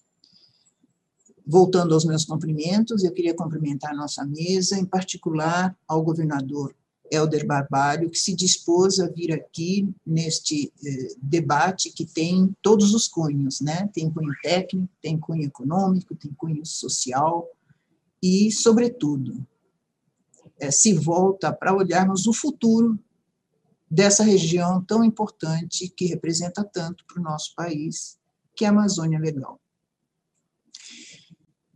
Bom, é, eu não trago uma apresentação propriamente dita. Eu me debrucei a escutar todas as manifestações que houveram até o momento é, neste evento. E pude ver momento, é, opiniões de muita convergência. Nós temos uma convergência, temos praticamente convicções, que são exatamente os pontos de convergência. A primeira convicção, que é uma convicção que tem que ser de Estado, não uma convicção de governo, e não uma convicção de agora, é que nós só vamos aceitar e só queremos aceitar a mineração que olha para a sustentabilidade. Todos nós, como cidadãos, independente de qual a cadeira que ocupemos nesse momento, se no governo, se na iniciativa privada, se em algum instituto ou academia. A mineração que nós queremos é aquela que traga, sim, desenvolvimento econômico, mas este é apenas um instrumento, a alavanca para nós desenvolvermos o nosso país do ponto de vista socioambiental. O objetivo maior e final é o desenvolvimento do país, é o desenvolvimento da população. Isso é, está bem claro para todos que se manifestaram anteriormente e que essa seja sempre a nossa pauta e o nosso ponto de convergência. Aqui trazemos vários pontos de vista e a nossa convergência tem que ser a mineração para o desenvolvimento do país. A mineração que eu estou falando, e que também foi bem ressaltado, e é ponto de convergência, é a mineração organizada. Aquela uh, mineração que está, claro que organizada e legalizada, é aquela mineração que se bu busca a exploração do recurso mineral, mas com a preservação ambiental, com o cuidado com as comunidades locais, cuidando daquela licença social que também nos trouxe o, o governador Helder, que é a, a, interação, porque é ali naquele meio, naquele ambiente que a mineração se instala, que ela vai conviver com as pessoas e ela vai ter a oportunidade ímpar de contribuir para o desenvolvimento do local onde ela está. Aquele olhar antigo do empreendedor, seja ele de qualquer atividade econômica, que se preocupava apenas com o seu lucro, independente do que acontecia no seu entorno, este olhar não, não tem mais espaço. Não é mais assim que a sociedade quer caminhar. E para a mineração, isso já vem sendo demonstrado por, pelas diversas ações que nós vimos aqui apresentadas, que vão, vão ser apresentadas pela Alcoa, por vários hum, pactos que essas mineradoras fazem através do IBRAM, com a preservação ambiental, com a questão das emissões, com os compromissos ESG, é essa mineração que pode ter espaço e para a qual nós, sociedade, podemos dar espaço. Também é um consenso comum, nas, foi um consenso comum nas falas, que atividade legal é uma forma predatória de ocupação, de eh, extração dos recursos, de aproveitamento dos recursos minerais, e que hoje está assolando de uma forma, assim, inaceitável a Amazônia legal. E fica, então, aquela questão que também já foi abordada anteriormente, como abordar todo esse compromisso, toda essa disparidade de atuações que nós vemos na Amazônia, onde nós temos, por um lado, as grandes empresas, de mineração, estou especificamente me referindo às de mineração, preocupadas com a questão da licença social, com a sua inserção na sociedade, com a questão ambiental, com muitas ações meritórias e, sem dúvidas nenhuma, extremamente importantes. E no, na outra ponta, nós temos toda uma ilegalidade promovendo devastações, promovendo digamos assim, inserções indevidas, principalmente, principalmente quanto às questões sociais. Nós falamos muito do ambiental, porque nós temos condições de vê-lo, ainda que seja através de uma imagem Google, né? Mas nós sabemos que acontecem questões sociais inadmissíveis nessas ocupações legais, seja da violência, seja da degradação social, da exploração, como foi colocado aqui, né? uma espécie de escravidão ou de escravatura que se faz nas regiões com uma forma moderna diferente. Então, todos esses pontos foram pontos comuns, colocados nas várias falas aqui e de diversos pontos de vista. Eu queria trazer alguma contribuição. É, a primeira contribuição que eu queria, corroborando o que falou o, o diretor Ronaldo, diretor da ANM, a Amazônia é a nossa nova fronteira mineral. A Amazônia é para onde se dirige a mineração pelo potencial que lá existe que ainda não foi é, explorado, conhecido muitas vezes. Então, não só o Pará, como bem dito, é, o, é um país, é um estado com vocação, e a vocação principal do estado, mas nós também vemos surgir surgirem outras outras unidades da federação com um potencial mineral muito importante. Então, podemos prever que vai acontecer algo que aconteceu no Pará, exatamente a grande mineração junto com a atividade ilegal. Bom, eu queria trazer um olhar e alguns esclarecimentos. Esclarecimentos. Eu acho que a primeira coisa que nós temos, se estamos falando em trabalhar em conjunto, é estarmos bem esclarecidos quanto às questões. É, eu vou trazer um ponto que foi falado pelo Tasso do Map Biomas, que por sinal fez uma excelente apresentação, trouxe uma série de informações extremamente relevantes quanto a essa evolução da ocupação, em que ele colocou o que a mineração organizada, eh, digamos assim, ocupa do território da Amazônia e o que a o garimpo, a ilegalidade, aí misturando um pouco o garimpo legal com o não legal, ocupa na própria Amazônia. E na sua própria fala, aconteceu um escorregar que acontece com todos nós, falando do garimpo ilegal como mineração. Não é uma atividade ilegal. Ah, como vamos enfrentar isso? Bom, esclarecendo questões relativas especificamente às posturas aqui do Executivo. Quando foi estabelecido aquele programa de apoio à pequena mineração de pequeno porte artesanal, ah, houve uma confusão de entendimento. E eu gostaria de esclarecer isso. Esse programa, ele não visa qualquer uh, flexibilização de postura frente a atividades ilegais.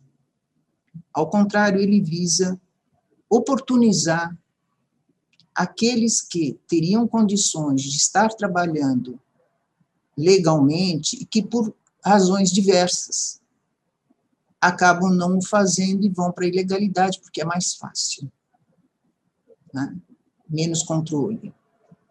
Então, é um programa que se volta para essa mineração de pequeno porte, que, como bem falou o diretor Ronaldo, é, ela tem uma importância extremamente grande. Temos que lembrar que a nossa mineração, na nossa mineração, 2 a 3% apenas são de empresas de grande porte. Em torno de 15%, se tanto, são empresas de médio porte. O restante de toda a atividade mineral do país é feita por empresas de pequeno porte a microempresas. Então, nós temos sim a obrigação, como Estado, de olhar para essas empresas que são de uma outra capacidade empresarial, mas que, ao mesmo tempo, estão espalhadas por todo o território nacional. Não falo apenas daquelas substâncias garimpáveis. Eu estou falando de empresas de pequeno porte, até de areia, de atividades muitas vezes legalizadas e muitas vezes à margem da legalização. Então, nós temos que ter um compromisso de olhar para esse, esse segmento que atua na mineração e trazê-lo para uma consciência. Eh, não, não vamos falar de garimpo, vamos falar de um empreendedor verde, de trazê-los para uma sensação ou uma condição em que eles se sintam pertencentes a alguma coisa, em que eles se sintam com possibilidade de contribuir com o país através de uma atividade organizada, através de cooperativas ou não, como são faz parte dos desafios. Então, este eh, foi o objetivo desse programa. E, claro, esse programa vai olhar, sim, para essa atividade de garimpo de ouro na região amazônica que, novamente, é uma, é uma realidade que temos que enfrentar. Qual vai ser o caminho? O programa terá que ser esboçado. Ele deve caminhar para ter, no, a princípio, uma área piloto, tá? aonde vai se buscar essa regularização de atividades irregulares que acabam se tornando ilegais e vai caminhar com a questão da proteção, recuperação ambiental, a melhora da qualidade de vida daqueles que vivem no entorno ou em função dessa atividade. É, eu gostaria de esclarecer, mas não vou me aprofundar nesse tema, porque fugiria do nosso objetivo agora. Como bem colocou a Mônica Sodré da RAPS, aquela PL 191, ela teve por objetivo cumprir o que está na nossa Constituição, como outros governos já tentaram fazê-lo. São regras e regramentos para que possa haver alguma atividade econômica nos territórios indígenas. Seguramente ela não é uma proposta, um texto que está perfeito. Não.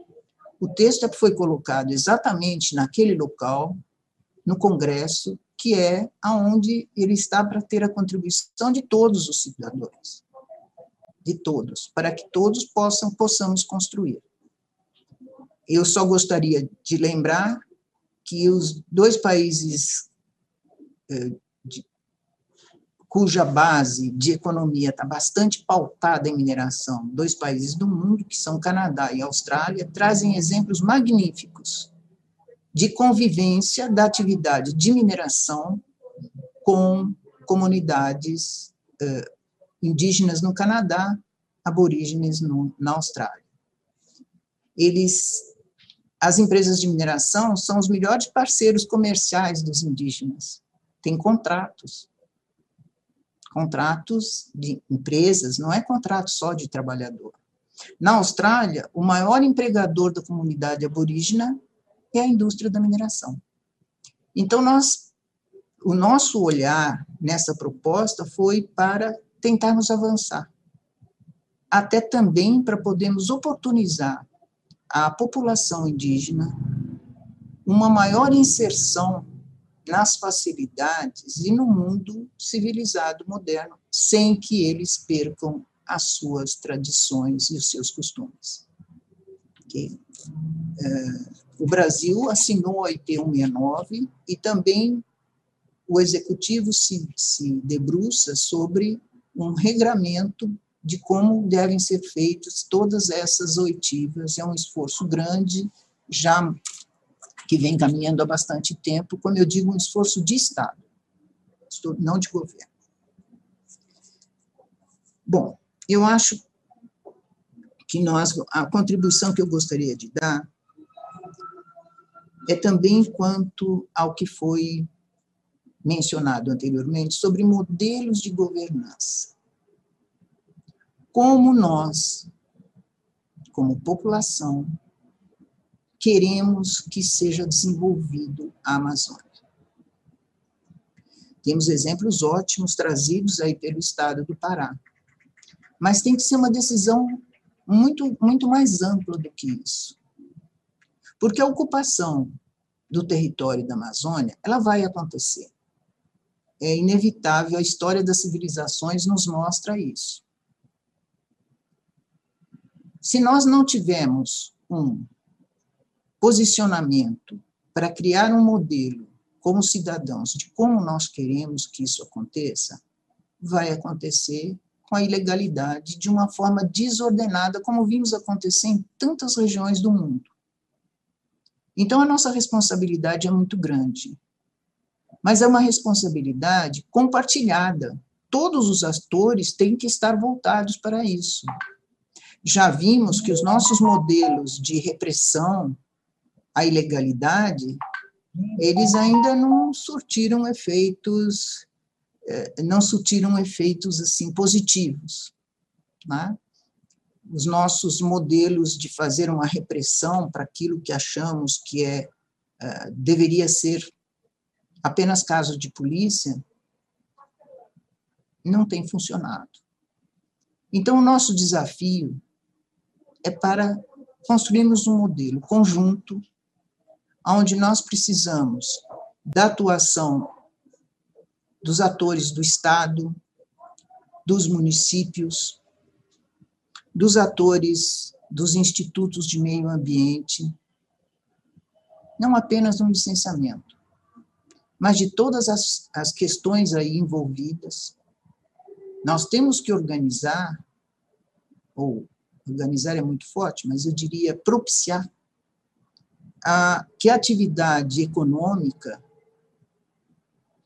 até em unidade, em florestas, como foi bem mostrado aqui, ela possa ser feita de uma forma ordenada e por, por aqueles atores econômicos responsáveis. Tá? E não apenas nós estarmos sempre cuidando da preservação, da preservação do impedimento, porque aí, quando impedimos que a atividade legal e organizada se insira, nós teremos atividade legal. Como acontece em unidades de conservação, em florestas, em ter, terras indígenas. Nós precisamos de todos os atores, nós precisamos da Receita, nós precisamos do Banco Central, nós precisamos uh, uh, fazer uma, um olhar para aqueles que recebem os produtos minerais gerados por essa atividade legal, como bem colocado aqui, tem que ser um pacto de todos, cada um na sua possibilidade de atuação. Que... E eu gostaria de encerrar, para não me estender mais, é, dizendo que, sim, é extremamente importante que uh, haja um olhar do governo federal com os seus regramentos uh, para mineração, para distribuição dos tributos da mineração. Porém, existe um limite entre estar dando diretrizes e estar engessando as atividades nas pontas. As pontas que conhecem a sua realidade, as pontas do Estado e dos municípios, que são aqueles. Eu estou encerrando, estou tá encerrando. Que são aqueles que conhecem a realidade lá na ponta e que podem sim trazer as melhores soluções para essas questões. E eu agradeço a oportunidade e me coloco à disposição para qualquer obrigado. questionamento. Obrigada. Obrigado, obrigado a você. Otávio, a bola é sua. Muito obrigado à Fundação Fernando Henrique Cardoso, ao IBRAM pelo convite. É uma honra fazer parte dessa mesa ao lado do governador do Barbalho, dos colegas Ronaldo, Lília e Roberto. É, Bom, eu vou ser bastante breve, não tenho slides também, o que é um fato raro para um executivo. É, eu quero falar rapidamente sobre a nossa experiência aqui no Brasil. A Alcoa está presente no país há 57 anos e nos últimos 15 é, no Pará, onde começamos o nosso projeto em Juruti, mencionado pelo governador. E lá chegamos com o nosso propósito, realmente, de transformar potencial em, em progresso verdadeiro para para aquelas populações e para uh, para todos os stakeholders. Uh, e continuamos essa trajetória cientes de que essa licença social para operar ela é conquistada no dia a dia. Né? Eventualmente, a gente precisa passar pelos checkpoints do, das licenças oficiais, que a gente precisa, uh, de fato, tê-las para cumprir nossa obrigação legal. Mas a licença social ela é conquistada no dia a dia. E nós enxergamos três fatores fundamentais da nossa atuação que têm nos possibilitado essa experiência que eu posso considerar exitosa. Não que não tenhamos problemas, né? é, sempre temos o que melhorar e temos humildade para saber que temos que melhorar. Mas tem três aspectos fundamentais que nós regemos nossas ações. Primeiro de todos é compartilhar valor com a sociedade, seja através do, do governo, das comunidades que, que, que, lá estão ao nosso lado. E nesse sentido, é, Alcoa, ao iniciar o projeto, lá atrás, em 2007, já trouxe uma forma inovadora de implementar aquele projeto, evitando o modelo de enclave, onde se formam ilhas de prosperidade cercado por miséria ao lado. Nós introduzimos nossa, nossa operação no município existente, cheio de carências, mas a gente sabia que era e sabemos que é uma condição importante para conquistar e manter essa licença social para operar. Começamos ali, com o apoio da Fundação Getúlio Vargas e do Fumbio, uma iniciativa que nós chamamos é, o Tripé Juruti, Juruti Sustentável? Formado fundamentalmente pelo, por um fundo, um seed money, que foi colocado pela companhia, indicadores para entender a, a situação social e um conselho. Esse tripé hoje é, co é conduzido pelo IJUS, que é o Instituto Juruti Sustentável, que é uma entidade totalmente autônoma e que tem participação de vários setores da sociedade e que hoje já faz parcerias com várias outras entidades, atraindo recurso para a região e viabilizando projetos que nos ajudam a ver de fato esse propósito de transformar potencial em progresso verdadeiro acontecer sem necessariamente o nosso protagonismo. Né? Nós somos parte desse sistema, mas não queremos ser protagonista em tudo. Importantíssimo que esse, essa distribuição de valor aconteça de forma justa, transparente, participativa e, principalmente, estruturante para as, novas, para as, no, para as próximas gerações. Essa é a grande preocupação. Sabemos que a participação no resultado da lavra ou as compensações elas trazem, de fato, um impacto muito positivo no primeiro momento que chegam, mas a nossa preocupação é o que acontecerá à medida que a mina move de uma comunidade para outra. Né? Isso é um, um, uma responsabilidade compartilhada por todos. Nós não temos, mais uma vez aqui, a condição de ditar onde o valor vai ser empregado, mas a gente pode, sem dúvida, ajudar e fazer com que as comunidades tomem a decisão mais adequada para aquele recurso. Segundo ponto fundamental para manter e garantir essa licença social para operar é o nosso comportamento. É, a forma como nós nos relacionamos com todos os stakeholders. E, acima de tudo, a regra número um é o diálogo. É o diálogo com todos os stakeholders, o respeito àquela comunidade, a cultura, as pessoas, valorizando cada item daquela cultura que é tão rica e muitas vezes desconhecida, mesmo para nós que somos brasileiros e não somos da região. Tive a oportunidade de estar lá com o governador há duas semanas atrás, vendo o Fez Tribal, né? a, a apresentação das tribos. Uma, uma riqueza imensa que precisa ser valorizada e, de fato, potencializada. Outro fator importantíssimo: inclusão e diversidade. Um dos problemas maiores que nós enfrentamos, que aquela comunidade enfrenta, é a violência contra as mulheres. Nós, eh, hoje, já temos mais de 20% das pessoas que trabalham na nossa operação são mulheres. E a gente consegue ver, de fato, o impacto que aquilo traz na hora que você reduz a dependência daquela mulher que muitas vezes sustenta a família e consegue definir o seu destino. Isso a gente tem exemplos que são realmente emocionantes.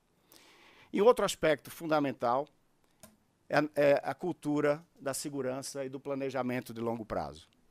Através desse comportamento e dessa, desse compartilhamento de, de valores, a gente acredita também que a gente consegue trazer e conquistar essa licença social para operar no dia a dia. E um terceiro ponto que é, eu acho que foi foco aqui de bastante discussão, é o cuidado com a biodiversidade da região. Nós sabemos que nós trazemos inevitavelmente um impacto. E nesse impacto nós temos três abordagens muito claras. Primeiro, a gente precisa tentar evitar ou reduzir ao máximo. Se houver situações onde a gente pode desviar nosso plano de mina para preservar uma área que tem uma característica específica ou que tem uma cultura é, é, é específica e, e, ou arqueológica, nós vamos procurar desviar. Segundo ponto, onde pudermos, vamos mitigar achar formas de mitigar. Nosso processo de reabilitação de áreas degradadas é um processo que busca trazer exatamente de volta a condição que a gente encontrou antes de chegar lá para fazer a nossa mineração. E terceiro, quando essas duas situações não são possíveis, vamos tentar, de fato, compensar aquela aquele impacto que a gente traz. Então, através dessa estratégia, nós temos sido bem, bem sucedidos. Nós mineramos em, em áreas de projetos agroextrativistas que, somados é, tem mais ou menos 500 mil hectares. Nossa atuação, até hoje, 15 anos depois da nossa presença, se restringe a menos de 3 mil hectares. hectares. Estamos procurando ajudar é, é, é, aquele, aqueles outros 497 mil hectares que nós não tocamos a serem preservados, uma vez que nós estamos muito próximo da fronteira onde ah, o desmatamento está chegando. Então a gente acredita que, através da nossa presença, traz um pouco mais de formalidade e ajuda aquelas comunidades a protegerem melhor, melhor a floresta. Muito bem, sem mais delongas e para deixar um pouco de espaço para perguntas, queria só deixar uh, uh, claro mais uma vez o que é que nós precisamos como iniciativa privada para continuar atraindo os investimentos. Nós somos uma empresa global, mineramos na Austrália e, e temos participação em outros países. E o Brasil tem um potencial incrível. Né? No, no, especificamente no nosso setor do alumínio, o Brasil está entre os, os maiores produtores de bauxita, os maiores produtores de, de alumina. Estamos retomando a capacidade de produção de alumínio, estamos nesse momento religando, integrando essa cadeia de valor. Praticamente todo o minério que nós é, é, produzimos no Pará, ele fica em território nacional e agrega valor é, aqui e estamos complementando essa cadeia para atender o mercado doméstico. Isso é uma vantagem competitiva enorme. Mas dentro do novo momento que nós estamos passando, onde as questões de ESG se tornam cada vez mais relevantes, o Brasil tem um potencial gigantesco de liderar nesse setor que é o que eu conheço, o setor de alumínio mundialmente falando. Os grandes outros países de, de mineração abundante, é, a China é, minera bastante é, bauxita, mas precisa importar quase 50% do que precisa para atender. a Indonésia, a Austrália, obviamente, e Guiné na África. Esses são os grandes concorrentes do, do Brasil enquanto produtor de bauxita. E o Brasil tem a vantagem de ter também uma matriz energética limpa que nos possibilita é, agregar valor é, a esse minério aqui no país e gerar mais valor pra, para a sociedade é, no nosso entorno. Três pontos fundamentais: planejamento, combate à ilegalidade e segurança jurídica. Esse é o tripé que eu sempre que vou na nossa casa matriz defender os investimentos aqui, eu volto a, a frisar. Apesar das dificuldades que o Brasil a, a, apresenta, nós temos condições de, fazendo, do, seguindo nossos valores é, é, de integridade, de excelência, de cuida, cuidando das pessoas e com coragem para liderar, realmente fazer, conseguir val, fazer valer o nosso propósito de transformar esse potencial todo em, em progresso verdadeiro. Muito obrigado. Obrigado, Otávio. A gente acha que a gente vai abrir para para a plateia. Tenho também uma questão, duas questões já vindo aqui no chat, mas talvez só posicionar cinco frentes. Uma, crime, crime, crime. Não, a primeira dimensão de toda essa conversa, inadmissível a convivência com a ilegalidade, com o crime. Falhas de comando e controle precisam ser resolvidas. Sinalizações com sinal inverso precisam ser decentemente enfrentadas pela sociedade de maneira geral. Né? O segundo ponto, acho que o tema do relacionamento com as comunidades, né, como é, o governador e o Otávio colocaram, a, a expansão do conceito de licença social para um processo contínuo de relacionamento e uma palavra que me parece central, que é respeito. Né? É, acho que o, o, todo o campo do relacionamento tem no, na, a centralidade do respeito como algo absolutamente importante e, obviamente, a cultura como um, um, alicerce fundamental nesse, nesse processo. Terceiro ponto, a indiscutível necessidade da inclusão social, é, da atenção à redução da pobreza, da inclusão é, dos pequenos legais, de todo essa, esse, esse, esse processo de desenvolvimento novo que o mundo ainda não sabe muito bem como fazer, que é essa relação da conservação intensa com o desenvolvimento. É, o quarto ponto tem a ver com esse anterior, que é justamente a relação das empresas com a conservação, o clima e a biodiversidade. Esse, esse, esse, esse binômio clima e biodiversidade é crescentemente relevante. É, vejo que as grandes empresas estão bastante conectadas a isso. A agenda internacional multilateral ainda não totalmente articulada para isso. E, e, e, obviamente, todo esse processo de discussão é, da eliminação da ilegalidade, eu sei que essa palavra é muito forte, mas é esse o objetivo que a gente deveria ter, é, com é, esse rebatimento é, com o desenvolvimento e esse binômio clima e biodiversidade. E, finalmente, o tema da, é, do ambiente legislativo, os novos movimentos e a centralidade é, dos povos indígenas nessa discussão, algo que é absolutamente indiscutível.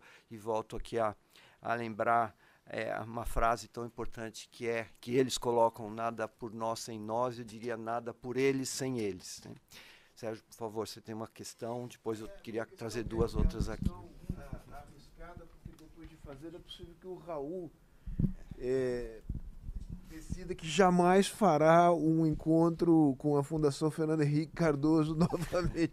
Eu estou fazendo uma ameaça van aqui. Mas é uma pergunta para o governador, sobretudo, que se divide em duas, em duas frentes, a partir de um tema que foi tocado pela doutora Lídia. Quer dizer, eu presumo que exista uma, uma, uma, um grande grupo de pessoas que presumo tenha peso político, e o senhor mais do que ninguém, peso social e peso político, que fazem é, a pequena é, atividade mineral. Eu estou excluindo aqui a ilegalidade, embora a fronteira às vezes não seja clara. Né? É, pergunta número um. É, na sua experiência como governador é, é, no estado do Pará, é possível realisticamente pensar em organizar esta a chamada atividade artesanal de tal maneira a, a que ela seja uma atividade sustentável e, e, e, do ponto de vista ambiental e gerador importante de renda e emprego no seu estado? Outro, outra frente da pergunta. É, é preciso melhorar, presumo eu, a capacidade do Estado de fazer essa fiscala, fiscalização. E para lembrar uma frase que disse o Raul aqui quando nós conversávamos anteriormente, ele dizia: sem chaume não dá, né? precisa ter recurso. Tem um problema da distribuição da CEFEM, né? quer dizer, é, que concentra muito o, o recurso no município. O Estado fica com uma parte pequena. Então, eu queria um comentário do lado da receita. E aí, essa é a pergunta delicada, que eu, é, levará o Raul a romper definitivamente comigo, é a questão do ICMS né, se essa é uma questão pacificada ou não é, entre estados é, e companhias é, mineradoras, que é uma coisa que começa, está no governo nessa época, lá na Lei Candir. Eu posso fazer duas questões. Ah, claro, claro. claro, Sim, claro. Deixa eu só fazer. Um, eu, eu, vou fazer um head com o Raul aqui. levando em consideração que a atividade mineradora é uma atividade que compete no mercado global e que, portanto, ter o espaço para tributar não é discricionário. Me livrei da, da pancada? Só queria fazer o seguinte observação. A gente, a gente pode fazer todas as perguntas, depois eu passo para os palestrantes de uma forma agregada, tá bom? Uhum. Então, é, a minha favor. pergunta é um, de, um, detalhamento da pergunta do, do Sérgio. Eu acho que a gente está falando do Programa de Apoio ao Desenvolvimento da Mineração Artesanal em Pequena Escala, PROMAP. É, é disso que a gente estava falando quando a gente citou um programa e tal. Queria perguntar se o objetivo desse programa é transformar os garimpeiros em pequenos mineradores legais. Legal, eu vou, eu vou fazer as duas que vieram no chat e depois passo para os palestrantes fazerem suas observações finais e as respostas. Né? Então, tem uma pergunta da Gabriela Rifano que é, é, relaciona o garimpo ilegal às questões da saúde, como o Estado está lidando com isso, como o Estado do Pará tem abordado essa questão e as agências, o Ministério. Então, essa relação entre o garimpo ilegal e a saúde, o Tasso passou por aí. E a outra questão, efetivamente, o que está sendo feito de concreto para coibir as minerações ilegais no Brasil hoje. Então, é, eu acho que eu posso iniciar com, com o governador, depois a gente. Não, primeiro, uh, com relação à questão do ICMS, logo para. É fato que, quando em 96 se instituiu a Lei Candir, ali se buscava um mecanismo de competitividade para o produto nacional uh, exportar. o grande problema é que, junto com ela, se, se estabeleceu que criaria-se um fundo compensador? O que, passado trinta e tantos anos, não se, não se resolveu. Né? Nós tivemos a mediação a partir da omissão congressual. Né? Nós tivemos a mediação por parte do Supremo Tribunal Federal, que uh, decidiu uh, chegar a uma, uma equalização uh, e se iniciou um ressarcimento muito aquém, é fato, do montante estimado ao longo de todo esse período. Então, por exemplo, o Estado do Pará tinha uh, os números levantados pelo Tribunal de Contas do Estado, inclusive na ordem de 40 bilhões de reais de acumulado que ele deveria receber ao longo de 1996 até 2022. Uh, nós tivemos uma, um repasse de, de receita na ordem de 400 milhões de reais no ano de 2021 e a expectativa é de que nós tenhamos, uh, por um período próximo de 10 anos, uh, retorno uh, mediante esta compensação daquilo que ficou retido e não executado. É claro que isso precisa ser discutido. Acho que precisa ser discutido o processo de ICMS, acho que precisa ser discutido e revisionado a questão da CEFEM. Não é possível continuar o modelo que hoje está adotado, isso precisa ser enfrentado. O que nós estamos verificando, inclusive com um agravante que talvez seja até mais grave do que a distorção da CEFEM, é que hoje um estado como o Pará, em face ao modelo tributário que confecciona a distribuição do ICMS, municípios como Parauapebas e Canaã, que têm na sua economia a desvinculação ao ICMS por estarem desonerados, eles são hoje os maiores recebedores de cota parte de ICMS no Estado por conta da tributação federal. Por conta, perdão, da tributação estadual estabelecida pela Constituição Federal. Para vocês terem uma ideia, este ano de 2022, este ano de 2022 e 2023 vai se agravar isto. Parauapebas e Canaã dos Carajás juntos já receberão 50% de toda a cota parte de ICMS de todo o estado. Apenas os dois municípios receberão 50% de toda a cota parte dividida entre os 144 municípios do estado. Quer dizer, você tem um município que já recebe uma fortuna de CEFEM, você tem 50% de toda a cota parte do ICMS para as duas cidades, sendo que o impulso econômico destas duas cidades não agrega nada ou muito pouco à arrecadação de ICMS do Estado. Para você ter uma ideia, em 2023, Canaã dos Carajás já receberá o mesmo montante de recursos de ICMS que Belém sendo que Canaã tem 60, 70 mil habitantes e Belém tem um milhão e meio de habitantes. Então, isto precisa ser enfrentado. Isto não é uma legislação estadual, isso é uma legislação, apesar do tributo ser estadual, mas é uma legislação federal. Mas isso eu diria que, sob o aspecto uh, da discussão tributária vinculada à mineração, vinculada às desonerações, isto deva ser um dos pontos mais graves uh, que nós devemos enfrentar. Uh, sobre o aspecto, rapidamente, apenas sobre essa questão da regularização, garimpo, etc., nós precisamos compreender o seguinte: é uma realidade. Nós temos dois caminhos. Ou nós vamos fingir que não existe e vamos continuar assistindo às consequências da ilegalidade uh, da exploração minerária, ou nós vamos construir uma política séria, robusta, com todas as uh, regulamentações necessárias, com direitos, com deveres e com políticas públicas para o garimpo, que eu achei muito interessante, o garimpo artesanal.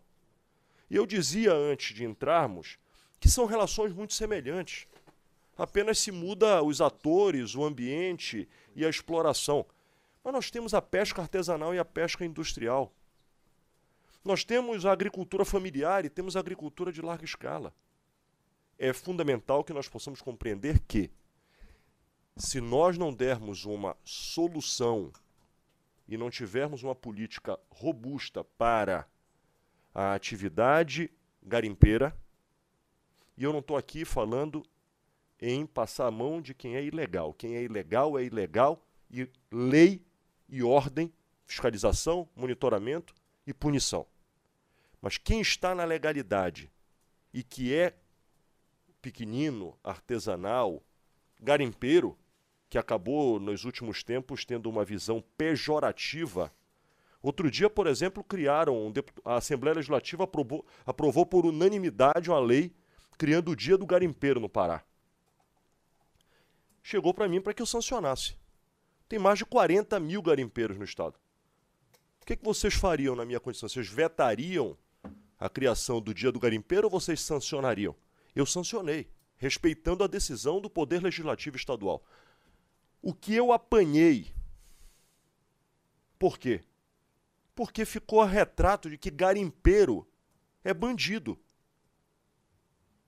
Fazendeiro é bandido, político é bandido, empresário é bandido, advogado é bandido. Não. Em todos os segmentos tem o bom profissional e tem o profissional ilegal, que usa da sua atividade para ilegalidade. Nós acabamos de ver, certo, é, advogado vinculado a, a, a, a, a facção criminosa que foram presos. Que é um direito do advogado de ir lá com o cliente dele, meu caro Júnior. Você que foi ministro da Segurança Pública e ministro da Justiça sabe muito bem disso. Então nós precisamos separar o joio do trigo. Agora, como é que separa o joio do trigo? Fingindo que não tem o problema? Não, nós temos que enfrentar o problema é chamar para dentro quem é legal, chamar o pequenino para dentro que tem direito de exploração e dizer para ele, parceiro, você quer continuar na atividade? O grande já sabe como é que ele faz. Ele tem rastreabilidade do produto dele, ele tem direitos e deveres, ônus e bônus. Você vai ter que ter o seu script assim, assado e cozido e a partir daí buscar uma solução. Quem não quiser adentrar para essa planilha, para essa cartilha, está fora do processo. Mas acho que a gente precisa ter menos preconceito e mais ação para que encontremos a solução, que não é simples, porque nós estamos falando de muita gente, nós estamos falando de áreas inóspitas, de áreas extremamente difíceis, de um Estado brasileiro que não tem pernas para fiscalizar, certo?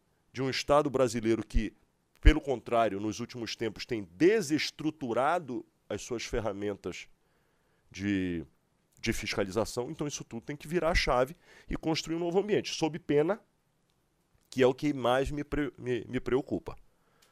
É que sempre que os relatórios ambientais surgem, eles não separam mineração correta da mineração ilegal. É a fotografia mineração na Amazônia.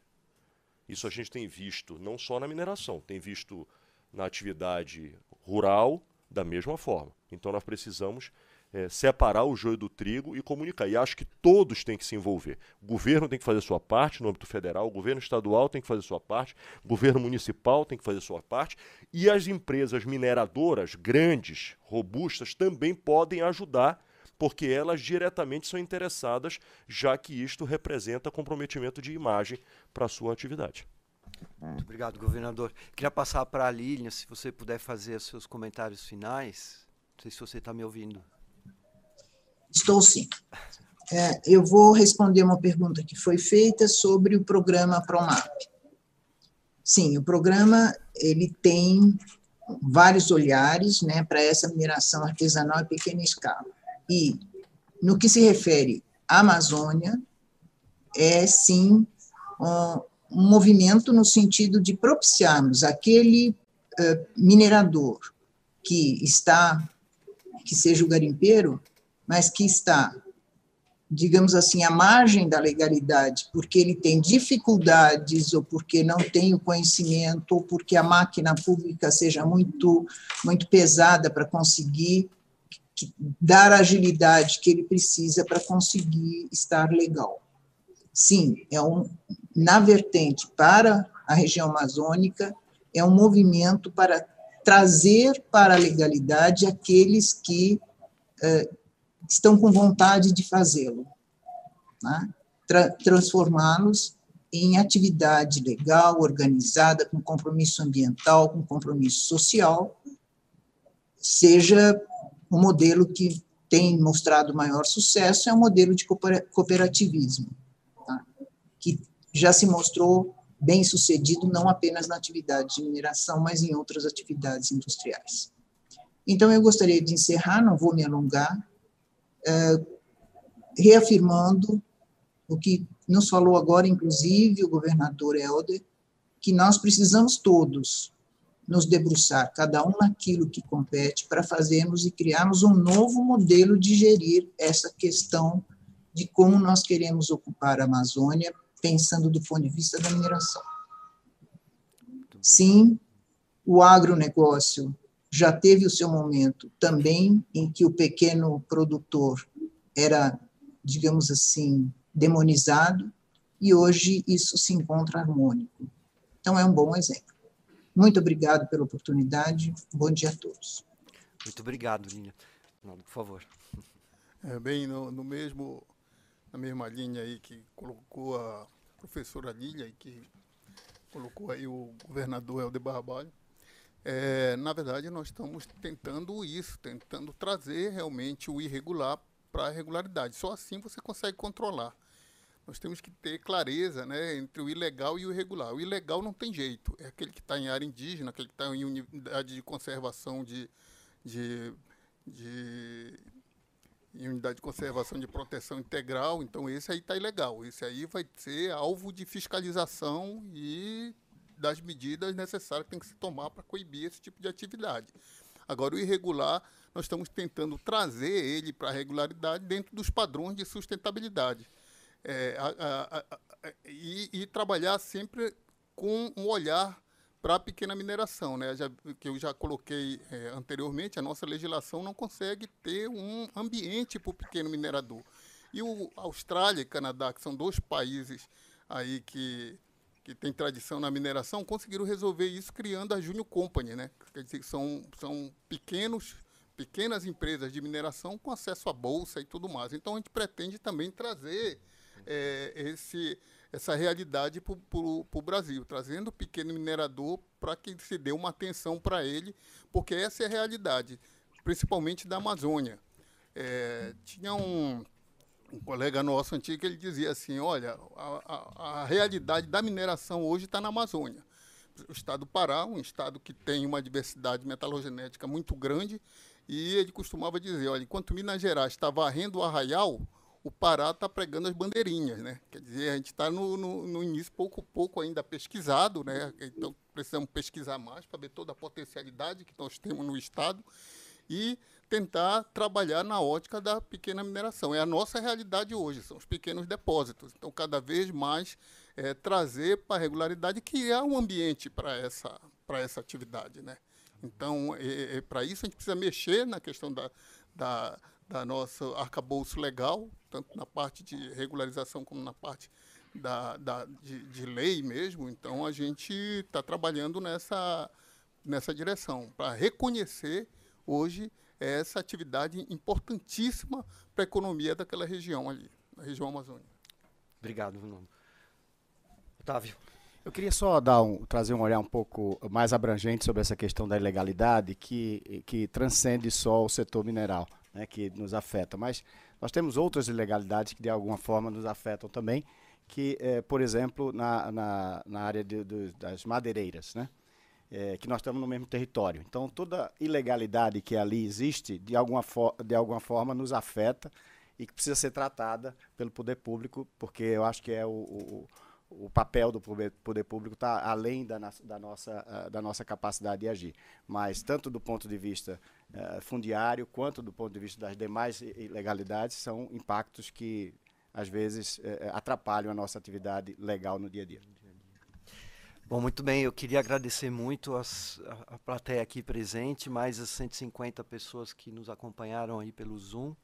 É, agradecer demais o IBRAM pela oportunidade, muito especialmente a Fundação Sérgio Embaixador. Acho que é, esse tipo de debate é absolutamente central para que, para que os, os destinos da Amazônia aos poucos vão sendo retomados às mãos dos, dos brasileiros, algo tão fundamental para o nosso papel no mundo e para a humanidade.